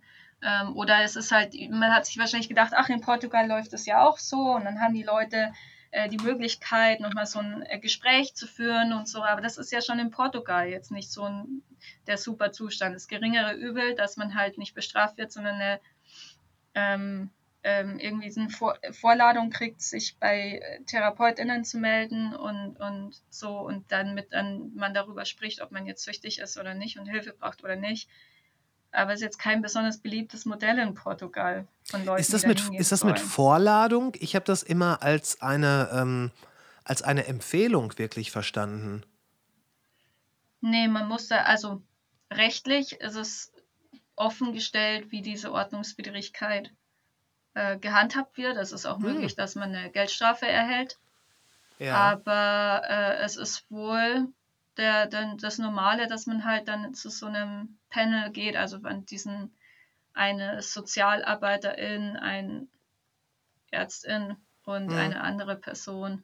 Genau. Also es ist ja an sich jetzt irgendwie gut gedacht und gut gemeint und es ist auch für manche Leute gut, aber es ist halt jetzt dann hat man sich halt irgendwie gedacht, in einem Ministerium, vielleicht im Gesundheitsministerium in Deutschland beim Gesetzgebungsprozess, ja, das wollen wir doch irgendwie nachmachen, dass die Leute dann Hilfe kriegen, wenn man sie erwischt und nicht gleich mit der polizeilichen Keule daherkommt. Und das ist halt dann einfach irgendwie gut gemeint. Mhm. Aber sobald man halt jemanden hat, der nicht einfach nur gut meint, sondern sich halt mit den Konsequenzen von diesem von, Alltag auskennt, dann können wir halt einfach frühzeitig schon dazwischen und sagen so, hey, schaut mal, aber praktisch zeigt es sich so, wenn es so eine Gesetzgebung gibt oder sie öffnet Tür und Tor für Folgendes. Also es ist nicht nur, dass sie, dass, also sie haben, es gibt halt einfach sehr starken Einfluss von diesen äh, patriarchal, nicht, nicht eher zu dieses von oben herab Medizin, mhm. ähm, die halt irgendwie in der Öffentlichkeit Angst vor Psychose machen und Angst vor Sucht machen und irgendwie da auch ähm, nicht auf dem aktuellen Stand der Wissenschaft sind. Mhm. Ähm, wenn, wenn sie halt einfach irgendwelche Mythen über, weiß ich nicht, Einstiegsdroge und so weiter immer noch labern oder irgendwie das halt, ähm, sobald einfach behaupten, sobald legalisiert wird, dann werden mehr Leute äh, süchtig und so. Das ist halt einfach nicht das weiß ich nicht, woher sie das nehmen, aber es ist halt nicht wahr. So, und ähm, das hat aber halt einfach einen sehr großen Einfluss und dann halt ja dieses, dieser polizeiliche Blick. Mhm. Und das steht halt in keinem Verhältnis zu den vielen anderen Perspektiven auf Drogen in der Gesellschaft. Und ähm, dazu gehört einerseits halt auch ein Wissen, ähm, also Wissen, was unterrepräsentiert ist, so zum Beispiel aus der Sozialarbeit oder ähm, aus Kulturwissenschaften oder ähm, was auch immer, äh, ganzen Fachrichtungen des Schildower Kreises, die da vertreten sind, oder Regionalwissenschaftlerin wie ich, die sich internationale Entwicklungen anschaut ähm, oder auch spezielle Länderbeispiele äh, kennt oder ja, was auch immer. Also es gibt so viele Möglichkeiten, auf das Drogenthema zu achten. Aber es gibt halt auch dadurch, dass ja alles so verdeckt passiert und viele Leute nicht offen sprechen, bleibt halt auch einfach viel Wissen in den Szenen. Und eine mhm. Cannabis, die eine Cannabis-Szene kann mit der anderen Cannabis-Szene auch vielleicht gar nichts miteinander zu tun haben, wenn man so unterschiedlich ist. Und das ist ja das, was wir bei My Brother Choice machen, dass wir so viele Leute da haben, die aus den verschiedensten Hintergründen haben, kommen aus den verschiedenen äh, Generationen, aus verschiedenen Regionen und, mhm. und verschiedene Musikstile, keine Ahnung, so ganz unterschiedliche ähm, Bezugspunkte. Ja, du bist eher so, deine Musik höre ich halt einfach auch weniger, aber du hörst jetzt wahrscheinlich auch nicht so viel Pop. Nee. Oder keine Ahnung. Aber bei Techno trifft man sich wieder. Ich weiß nicht. Ähm, aber nee, äh, also man hat schon, ja, und, und dann lernt man ja erstmal kennen, welche Gemeinsamkeiten man vielleicht auch hat und welche gemeinsamen Gesprächsthemen, welche gemeinsamen Erfahrungen, welche vielleicht nicht. Ähm, also Stigmatisierungserfahrungen, die manche vielleicht haben, weil mhm. sie im medizinischen Kontext äh, das Drogenverbot spüren oder andere, weil sie Hausdurchsuchungen hatten. Ja. Ähm, und, und, und da entstehen ja voll interessante und gute Sachen äh, und, und so viele Dinge, die man halt einfach nicht weiß. Zum Beispiel halt irgendwie lernt man halt dann auch irgendwie von den Leuten, wie verhalte ich mich in der Hausdurchsuchung, was sollte ich tun und was nicht, wenn ich mal eine habe. Andere hatten halt einfach schon drei oder vier, so und andere, also äh, andere haben weniger wahrscheinlich eine, aber das sind halt irgendwie, das, das sind halt allein schon, das ist so interessant und ich würde mir einfach wünschen, dass das alles auch im Gesetzgebungsprozess stattfindet. Ja, das, das wäre wünschenswert, aber ähm,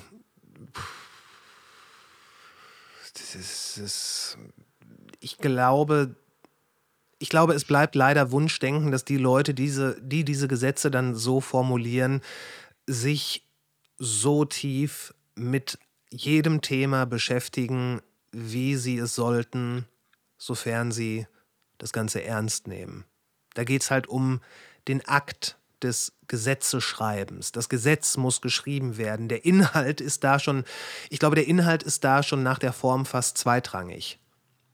Ja, und da wäre halt, der wäre halt, also einerseits so, also ich habe so eine gewisse Vorstellungskraft oder jetzt auch Erfahrung gesammelt, wie man so direkt im politischen Kontakt auch Informationen unterbringen kann und so. Aber was jetzt auch immer wieder aufkam und was ich nicht so stark verfolge, aber doch irgendwie ein Wunsch ist, ist halt klarer äh, so eine Vorstellung zu haben, wofür wir uns eigentlich engagieren. Also so eine Vision formulieren zu können, wo würden wir Deutschland gerne in fünf Jahren drogenpolitisch sehen. Damit greifst du eine Frage aussehen? vorweg, die ich dir noch stellen werde. Genau, ich bin, ich bin nämlich so gespannt, äh, nämlich zu hören, was, was du denkst und äh, sammel gerade auch ein, weil ich glaube, wir müssen das ähm, langsam doch mal liefern, weil ich, weil ich dem eigentlich immer irgendwie aus dem Weg gegangen bin, weil ich nicht so gerne äh, das irgendwie nicht so wichtig fand. Mhm. Aber ich glaube, es wäre wichtig. Ich habe mich da getäuscht. Es wäre viel wichtiger, eine so ganz eher konkretere Vision zu entwickeln. So ein Nordstern, nachdem man alles ausrichten Ja, als, kann. Gesprächs, als Gesprächsöffner, um die ganze Debatte in eine Richtung zu lenken, wo wir sie halt auch einfach haben wollen. Mhm. Da willst du jetzt wissen, wie ich das gerne in ein paar Jahren hätte. Ja, oder was, ja, also das. Vielleicht hast du eine klare Vorstellung, in was einigen eine tolle Bereichen Vision sicher. wäre, aber auch was du glaubst, was, was, ähm, ja, ob so eine Vision sinnvoll wäre oder was so eine Vision leisten können muss, damit wir, damit hm. wir bessere Gespräche führen können oder damit wir Medien mehr anbieten können. Ich glaube, ähm, oder also, du hast ja auch mit so vielen Leuten gesprochen. Was hm. bringen die so, was bringen die mit, was für so eine Vision oder ja.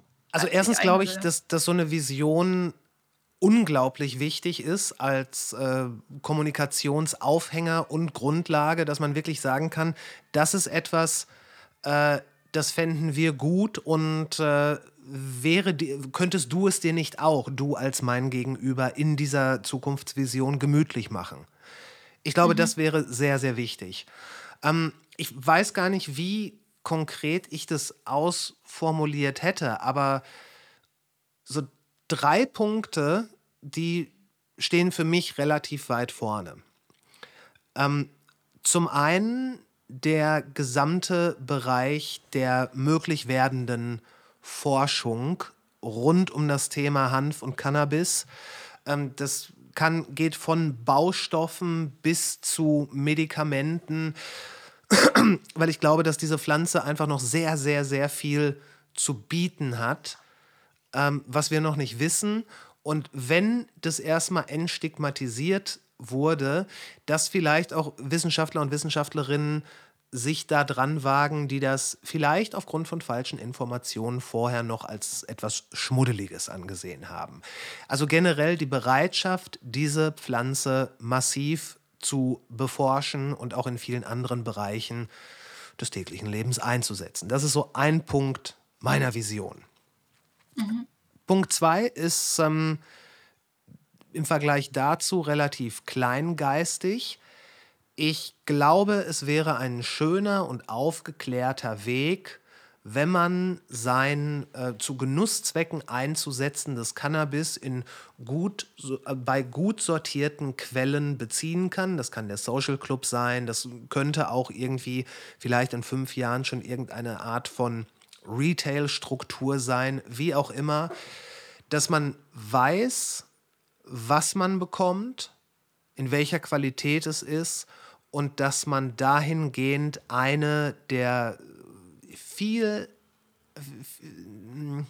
vielseitigen Nutzungen, weil ne, je nach Pflanze ist der Effekt auch ein bisschen anders, die vielseitigen Nutzungen, die das eben auch mit sich bringt, viel besser vorhersagen kann. Einfach wissen, was man bekommt und auch bekommen können, was man will. Das wäre mhm. zweiter Punkt. Und der dritte, und da spielen ganz, ganz viele von diesen sozialen Aspekten und auch von den Gerechtigkeitsaspekten mit rein, dass durch ein sauber geschriebenes Gesetz ein Stück weit, zumindest in diesem Bereich, ein Stück weit des Vertrauens von großen Teilen der Bevölkerung in die Regierung wiederhergestellt werden konnte. Ich glaube, das würde dem allgemeinen Debattenklima äh, auch sehr, sehr gut tun. Das, mhm. ist so, das, ist so, das sind so drei Punkte einer Zukunft, die ich gerne sehen würde. Cool, ja. Hast du eine Vorstellung, weil du ja im Veranstaltungsbusiness unterwegs bist, mhm. was sich eigentlich ändern wird und was sich noch ändern könnte und was eine, ja, hast da irgendwie eine Vision, wie so eine bessere Veranstaltungsevent, äh, Rock, kann man deine Musik zusammenfassen oder sorry, im Bereich bin ich so vollkommen niete, was so die verschiedenen äh, Feinheiten der Musikrichtungen sind, aber da kennst du dich ja sehr gut aus, oder? Was meinst also, du? Ich, ja, ich bin mir ziemlich sicher, dass in irgendeiner Art und Weise auf den äh, Hospitality Riders der jeweiligen Bands dann auch, ähm, da wird nicht nur das lokale Bier stehen, was sie gerne hätten, und das steht wirklich auf vielen Riders. Bitte ein, paar Flaschen schönes lokales Bier. Äh, auch Cannabis wird da Einzug erhalten. Das wird dann auf dem Rider stehen. Das ist dann halt nicht mehr so, dass die Leute dann fragen, wisst ihr übrigens irgendwo, wo man hier eventuell oder vielleicht kennt jemand von euch einen? Diese ganzen Diskussionen werden mhm. sich ähm, erübrigen. Und äh, ja, das wird dann einfach mit eingepreist, genauso wie mit Alkohol. Und ich hoffe, dass es mehr Veranstaltungen, jetzt weniger im musikalischen, als vielmehr im Bereich der Sprechen wir mal über Cannabis geben wird. Das wäre sehr schön. Ich mhm. bezweifle, dass sehr viel auf Bühnen geraucht wird, weil die wenigsten äh, Musiker, die rauchen überhaupt heute auf Bühnen, weil man darf, zumindest drinnen darf man ja eh nicht rauchen und so weiter.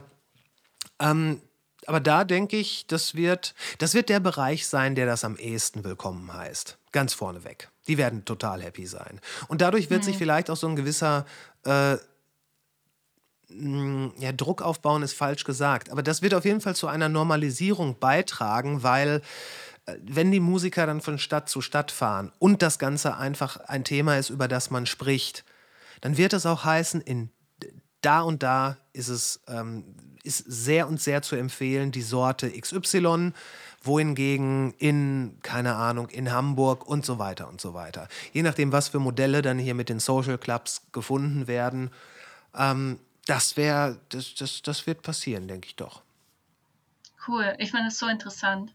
Ich überlege gerade, ob das so generell warum so ein Gesprächsaufhänger sein könnte, Leute, die halt unterwegs sind in Szenen, die zu fragen oder dass da das Gespräch zu öffnen, was glaubst du, was sich eigentlich ändert? Wir wissen ja alle, so Drogengebrauch ist da, Leute, die Bock hatten, sind ja jetzt schon mhm. dran gekommen. Mhm. Also jetzt geht es um Cannabis aktuell konkret, aber man kann es ja auch erweitern. So was, die Frage, was würde sich jetzt eigentlich konkret verändern in deinem Alltag, in deinem Umfeld und in da, wo du einfach lebst und mhm. deine, deine Kultur sozusagen, mhm. wo du dich einbringst, ähm, wo, du, wo du dich gerne aufhältst.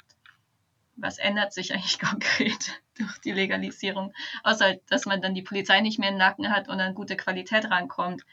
Aber so das kulturelle Leben, was, was ändert sich da? Da wird ich, ich meine, Cannabis war, ist ja, wenn du dir die, so die verschiedensten Substanzen, die es so gibt, wenn du dir da Cannabis anguckst, dann war ja das immer so die, die eine Pflanze, die am meisten Kultur um sich herum geschaffen hat. Es mag sein, dass ich das jetzt so ein bisschen durch die grüne Brille sehe, aber ich würde mal behaupten, selbst das ganze Brauchtum Alkohol ist, wenn man es weltumspannend sieht, nicht so kulturell ausgeprägt wie das Brauchtum Cannabis. Weißt du, was ich meine? Also das ist, das hat ja, schon wirklich was. Sein. Das hat schon wirklich ja, in den Menschen was auch, ausgelöst. Ich glaube, man kann da so andere Substanzen schon auch mit reinnehmen, ähm, die halt weniger verbreitet sind wie Cannabis. Aber also ich würde sagen, Benzos haben jetzt vielleicht tatsächlich nicht so krass den kulturellen Effekt, weil die eher dann so eher, eher dann halt der Ergänzungs- oder Misch, also hoffentlich nicht direkter Mischkonsum, aber so Ergänzungs- und also so eher so eine Rolle haben mhm. ähm, ähm, halt dann um runterzukommen oder was auch immer, irgendwie Effekte zu erzielen. Ähm, aber trotzdem, also ich würde schon ähm, die kulturelle Bedeutung und Opiate nicht ähm, unterschätzen. Vielleicht halt nicht in Europa, aber in Ländern, wo es halt einfach ein äh, über Jahrhunderte oder Jahrtausende vielleicht ähm, immer irgendwie zum Menschen dazugehört hat, das halt das Schmerzmittel ja. oder das Medikament zur Verfügung zu haben, aber das ja wurde vielleicht jetzt nicht so krass an Höhlen gekritzelt wie Pilze. Und also der kulturelle Faktor, äh, ja, aber, aber der kulturelle Faktor von jetzt psychedelischen Pilzen oder jetzt auch im, Neu im neueren dann LSD, was ja auch ein Pilz ist oder weiterverarbeiteter Pilz. Hm, ähm, ja, der, der, der kulturelle Faktor ist halt auch schon sehr, sehr groß in der Einfluss. Ähm, aber ja, Cannabis wird halt, ist halt einfach verbreiteter. Ja, es hat natürlich auch mit dem, mit dem äh, Blatt der Cannabispflanze ein unglaublich schönes Symbol. Also wirklich from the get-go, so ein Cannabisblatt sieht einfach unglaublich schön aus. Plus du hast die äh, vorhin nur kurz gestriffenen ganzen Bonuspunkte, äh, dass du Hanf in ganz, ganz vielen Bereichen ja, einsetzen kannst. Ich, ich hatte äh, das Gespräch mit Maren mhm. Krings mhm. über ähm, Hanfzement, nee, Hanfkalk war das. Also wirklich Baustoffe, die einen äh, CO2-Negativ-Fußabdruck haben, weil da drin halt äh, CO2 gebunden ist, womit heute schon Häuser gebaut werden können.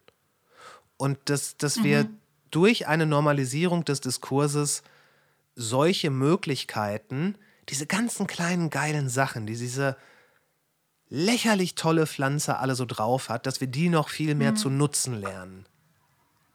Oder wieder nutzen. Das ist eine schöne lernen. Vision, ja. Die ja? ist so, finde find ich richtig schön, weil es auch so ähm, es klingt schon ein bisschen hippie gut anknüpfbar ist. Es ist eine Vision, weil es ist irgendwie weit weg. Es ist schräg, wie weit weg das ist. Und gleichzeitig ja, dass man in so vielen Lebensbereichen einfach ein neues Produkt sozusagen haben kann. Ja, indem man Also, das, die älteste. Kulturpflanze der, der Ja. Menschheit wieder aufleben lässt. Ja, Ja. das ist mega, mega schön. Das ist richtig, richtig schön. Ähm, ich meine, da kommen wir jetzt nicht als erstes drauf und ähm, ich genau will, will da ordnen, ne, wie sagt man, wertschätzen, dass die ähm, dies, dieser Forderung nach Hanf als Kulturpflanze ja auch viel von Demos oder Organisatorinnen wie, also von der Hanfparade zum Beispiel kommt, die es immer wieder betonen und da einfach eine Menge Leute drin sind, die diese Hanfpflanze ja auch wirklich ähm, bewerben und so. Also genau. Ich wollte mich jetzt nur selber nicht hervortun, weil ich beobachte das seit Jahren, dass das seit äh, von vielen Leuten eine ganz zentrale Forderung ist in der Cannabispolitik und ich habe die selber jetzt bisher nicht so ins Zentrum gestellt. Deswegen, äh, aber ja. Aber genau. du, das, das ist doch. Das ist doch auch gut, dass es da auch andere äh, Akteurinnen und Akteure gibt, die das tun. Du hast, ich meine, du hast mit dem Feld, was du da ähm, beackerst, wo du dich informierst, wofür du auch streitest, damit hast du ja auf der einen Seite wirklich a- genug zu tun und es ist etwas, was in der ganzen Debatte häufig übersehen wird, nämlich die ähm, soziale Aspekte und auch die Gerechtigkeitsaspekte. Das ist, ähm, d- das, und ich glaube, gerade weil es halt ein nicht ganz so greifbares Beispiel ist und weil es häufig in ähm, die, die Juristerei mit reingeht, plus ähm, Gewerkschaften und was nicht alles. Das Ganze, was wir jetzt besprochen haben, das ist halt nicht so sexy, wie sagen zu können, guck Ja. mal, wie schön das Cannabisblatt ist. Guck mal, wir können, wir können daraus irgendwie was Schönes bauen und alles ist irie und so weiter. Du hast dich da ja wirklich auf ein sehr äh, hartes, harsches und teilweise auch schwierig zu kommunizierendes Thema gestürzt. Ja, also mir, mir fällt es leicht, so das, so, das ist sehr intuitiv für mich. Sonst würde ich es auch nicht machen. Das ist einfach, ähm, äh, macht mir Freude und auch viel halt dieses Netzwerkarbeiten und im Hintergrund. Und du kriegst ja auch mit bei ähm, irgendwie hier Lesekreis und so in der Gruppe und so ein bisschen, dass ich auch den Austausch so ein bisschen einstupse. Ich freue mich auch jetzt super, dass es gerade so ein bisschen Eigendynamik annimmt, auch dass der Lesekreis eine gute Idee war, den zu starten, weil es einfach nochmal anders gibt, dass Leute sich auch untereinander besser kennenlernen können. Ja, absolut. Sorry Ähm, nochmal, dass ich und- gestern und- Abend nicht dabei war. Alles okay. Seid ihr verziehen. Es war, war wieder sehr, sehr, sehr schön. Ähm, genau, wir sprechen Hans Kustos Buch über das Weltkulturerbe Psychonautik auch nächstes Mal nochmal. Das ist ungefähr zu der Zeit, wo du dann den. Wann bringst du diese Folge raus? Äh, der kommt der am Woche auf 9, jeden Fall. wenn ich das richtig gesehen habe, am 29. Ist das Achso, am Montag? 26. Genau, dann Nee, haben 26, wir schon 26. das zweite Mal- genau. Ach so, genau, am 26. selbst ist dann am Abend Lesekreis, ist vielleicht zu kurzfristig, aber Leute können sich auf jeden Fall melden, einfach Nachricht schreiben, ähm, über die Website äh, nach Kontakt suchen und dann da Ja, das kriegen äh, die schon hinschreiben, dann genau. Aber äh, alle zwei Wochen ist dieser Lesekreis und das ähm, halt cool. Also wir lesen natürlich Bücher. Äh, wo wir uns dann, wo wir einen Anlass haben, über die zu sprechen. Aber Mhm. es geht halt auch ganz zentral darum, einfach mit Leuten halt digital abzuhängen, so bundesweit, Ja. mh, die halt ja auch Bock haben, über diese Dinge auf eine ähnliche Art zu sprechen. Oder einfach nur zuzuhören. Und genau, das ist auch okay. Es ist halt so ein bisschen langweilig, wenn man jetzt gar nicht mitsprechen kann, glaube ich, aber es ist auf jeden Fall auch willkommen. Auf jeden Fall. Genau. Und äh, was wollte ich eigentlich sagen? Ach so, ja, Hans Kusto ist auch jemand, äh, ein, ein Urgestein des deutschen Cannabis- und äh, Drogenpolitikaktivismus. Mhm. Ähm, und der hat viele Bücher veröffentlicht im Nachtschattenverlag und Weltkultur in der Psychonautik ist auch ein Buch, wo er eine Vision formuliert. Und zwar, dass der äh, Drogengebrauch ähm, der WHO und den internationalen Kontrollorganen äh, entzogen wird und rübergegeben wird zum Weltkulturerbe, also zur UNESCO, als immaterielles ähm, Weltkulturerbe definiert wird. Und es ist keine so abwegige ähm, Vision. Es, es macht wirklich Sinn. Die jetzige Situation ist verfahren. Und warum eigentlich nicht den Mhm. Fokus verschieben und wirklich zu betonen, kann, äh, Drogengebrauch ist einfach eine kulturelle Praktik, war es schon immer. Mhm. Ähm, und wieso stellen wir eigentlich nicht versuch also klar, das kann man nicht von heute auf morgen erwarten, dass sich die Politik so verändert, aber um einfach eine Vorstellung zu haben, wo eigentlich Drogengebrauch oder Umgang mit Drogen besser verortet sein könnte, finde ich das einfach, oder haben wir das gestern auch einfach als sehr spannende Idee diskutiert. Wenn man davon ausgeht, dass wahrscheinlich jede Form von ähm, Religionen ursprünglich auf dem Gebrauch von Substanzen, die man heute als Drogen bezeichnet, basiert. Und wenn man dann noch einen Schritt weiter geht und sowas wie das Buch von Brian Murray Rescue, The Immortality Key, in Erwägung zieht, dass sogar die Idee der, ähm, der Demokratie aus einer, naja, durchaus wahrscheinlich mit Drogen zusammenhängenden Praxis entstanden ist, kann man das locker als Weltkulturerbe durchgehen lassen. Kannst du das kurz erklären mit der Demokratie? Das, ähm, das ja klar, das, das, das Ganze geht auf die ähm, Mysterien von Eleusis zurück. Das war im antiken Griechenland, in der Stadt Eleusis. Da gab es äh, einmal jährlich, mh, hm, ich meine im Frühjahr, eine, äh, ja, eine Messe kann man nicht sagen, eine Feierlichkeit. Eine Feierlichkeit zu Ehren der Göttin Demeter in einem Tempel nachts. Dieser Tempel war komplett dunkel, man hat nichts gesehen und es wurde ein Getränk namens Kykion gereicht. Ähm, und man geht davon aus, dass da ähm, Mutterkorn, also ne, LSD äh, oder ähnliche äh, Stoffe drin enthalten waren und dass da dann die sorgsam ausgewählten Mitglieder dieser Veranstaltung, die darüber Stillschweigen bewahren mussten, ähm, dann da eine psychedelische gemeinsame Erfahrung hatten. Und große Denker, die zum Beispiel die Demokratie oder auch die Philosophie vorgenommen haben, ne, Platon und so weiter, die waren alle mit dabei. Und okay, okay, verstehe. Also du, nee, sorry, du wolltest noch weiter nein, Das, das wirklich Interessante ist, dass dann ähm, das war halt sowas, niemand hat darüber gesprochen, aber jeder wusste, was da vor sich geht. Und jeder war willkommen, ähm, aber es musste trotzdem jeder Stillschweigen darüber bewahren. Und viele dieser Aspekte bei diesen Mysterien scheinen im Nachhinein aufgenommen oder vielmehr übernommen worden zu sein von einer Sekte, die sich damals breit gemacht hat, also dann hunderte von Jahren später, namens die Christen.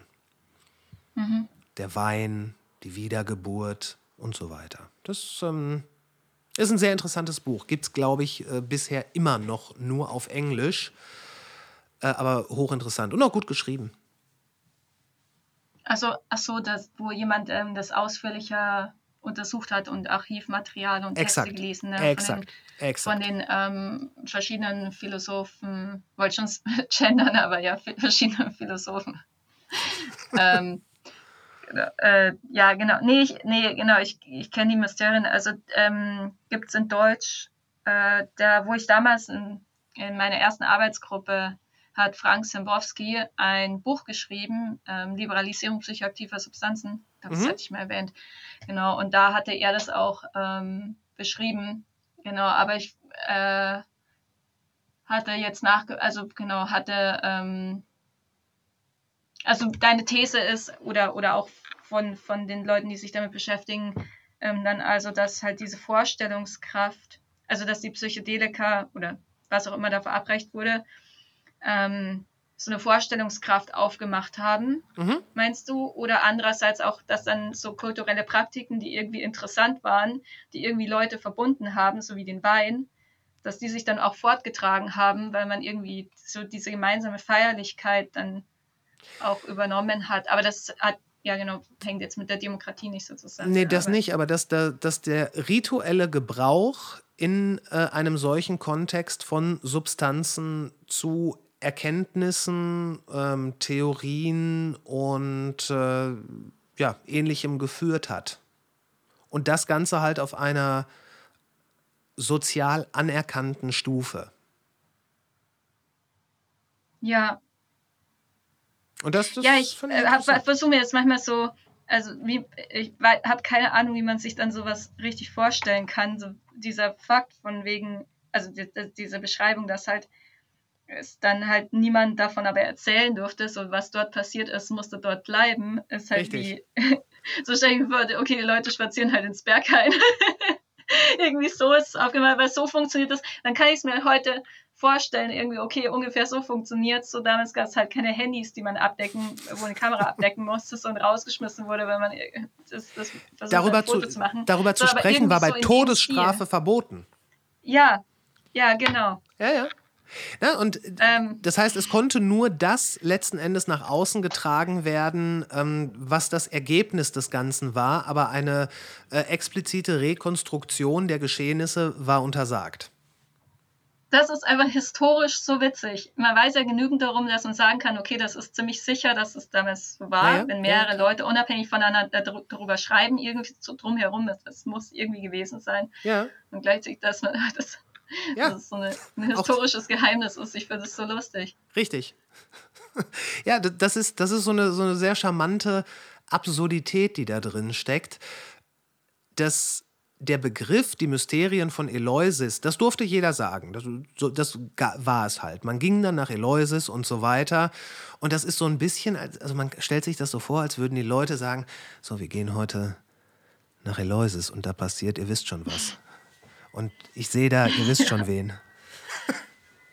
Ja, das ist halt so eine interessante kulturelle Praktik, dass halt Leute auch irgendwie gemeinsam so ein Geheimnis bewahren. Ja. Ich finde, ich glaube auch, ähm, das ist halt irgendwie so, es macht dieses ganze Drogenthema halt auch irgendwie so interessant, dass man kollektiv Geheimnisse bewahrt. Ja, Oder ja. halt dann nur Leute, die irgendwie tiefer drin sind und dabei sind, verstehen, wovon eigentlich gesprochen wird. Oder halt einfach, oder bestimmte Dinge halt auch einfach erkennen oder verschiedene Dinge verstehen. So wie, wieso geht man jetzt nach einer Party, wenn man irgendwie schon zwei Tage wach war, nochmal auf eine WG-Party? So, also diesen Sinn halt irgendwie zu verstehen, ähm, ja, das kann man halt nur, wenn man irgendwie Teil davon ist. Und das braucht man. Es gibt ja auch keine Not, das irgendjemand Außenstehenden zu erklären. Richtig. Aber das, das finde ich sehr interessantes menschliches Verhalten irgendwie. Das ganze, das menschliche, das ganze menschliche Verhalten, das ist, es ist so faszinierend. Ähm, und auch wie viele äh, wie viele Brotkrumen so über die Historie einfach gelegt worden sind, wo man sagen kann, okay, man, man macht es halt doch wieder. Also im Guten wie im Schlechten. Ich glaube, der Mensch ist gleichzeitig sehr kompliziert bzw. komplex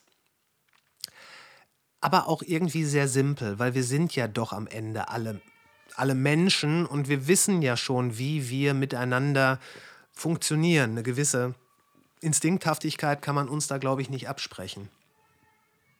Naja, aber im Falle von jetzt Drogen spricht man sich ja irgendwie selbst ab, indem man sich so ein, also viele sich ja sogar ein Gedankenverbot äh, untersetzen. Also irgendwie, man darf gar nicht mal erst über Drogen irgendwie nachdenken oder über andere Modelle weil das schon irgendwie schlecht ja. wäre oder es zieht unsere, unsere in, in, Verantwortung gegenüber unserem Land, müssen wir jetzt irgendwie ja, aber Deutschland dafür schützen, dass Säule 1 nicht kommt, weil ja. es dann irgendwie den Bach runtergeht. Also solche, solche Dinge, die sind ja einfach so schräg, wo man halt so, so Gedankengebäude aufmacht, was einfach so ähm, unnötig ist und, und ja. Ja, aber derart jung puritanische Ansichten können doch nicht gegen eine jahrtausendealte Geschichte bestehen. Tja, sehen wir dann nächste Woche. Oder das sehen wir nächste vor Woche. einer Woche. Ja. Alright. Ähm, wir haben jetzt äh, mit der kleinen Unterbrechung ungefähr zwei Stunden hinter uns. Äh, mhm. Es war wie im, es ist, du weißt es, ich, ich finde es immer fantastisch, mit dir zu, äh, zu sprechen, zu schreiben. Äh, Nochmal herzlichen Glückwunsch für das große Porträt in der Zeit. Das werde ich natürlich nicht in der Printversion, sondern online nochmal verlinken. Ähm, und äh, ich, äh, ja, ich danke dir ganz herzlich für auch deine Arbeit. Ja, danke dir für unser Gespräch. Hat Spaß gemacht und dann, ja, bis zum nächsten Mal. Und wir sind raus. Ladies and Gentlemen, Vielen Dank fürs Zuhören, für die gemeinsam verbrachte Zeit und danke für eure Unterstützung, sei es per PayPal, wo jeder Euro zählt, oder im Abo bei Steady oder einfach, indem ihr diesen Podcast abonniert und äh, ja, weiterempfehlt. Und gerade das ist ja für Independent-Formate unglaublich wichtig. In den Shownotes findet ihr die Links zu dieser Folge, aber auch eine Sammlung aller Gespräche, die ich in diesem Podcast bereits zu Cannabis geführt habe.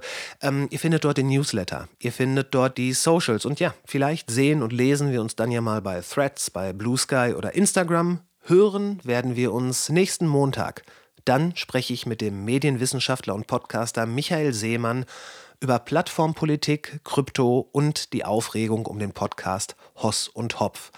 Was immer ihr tut, macht's gut. Bis später.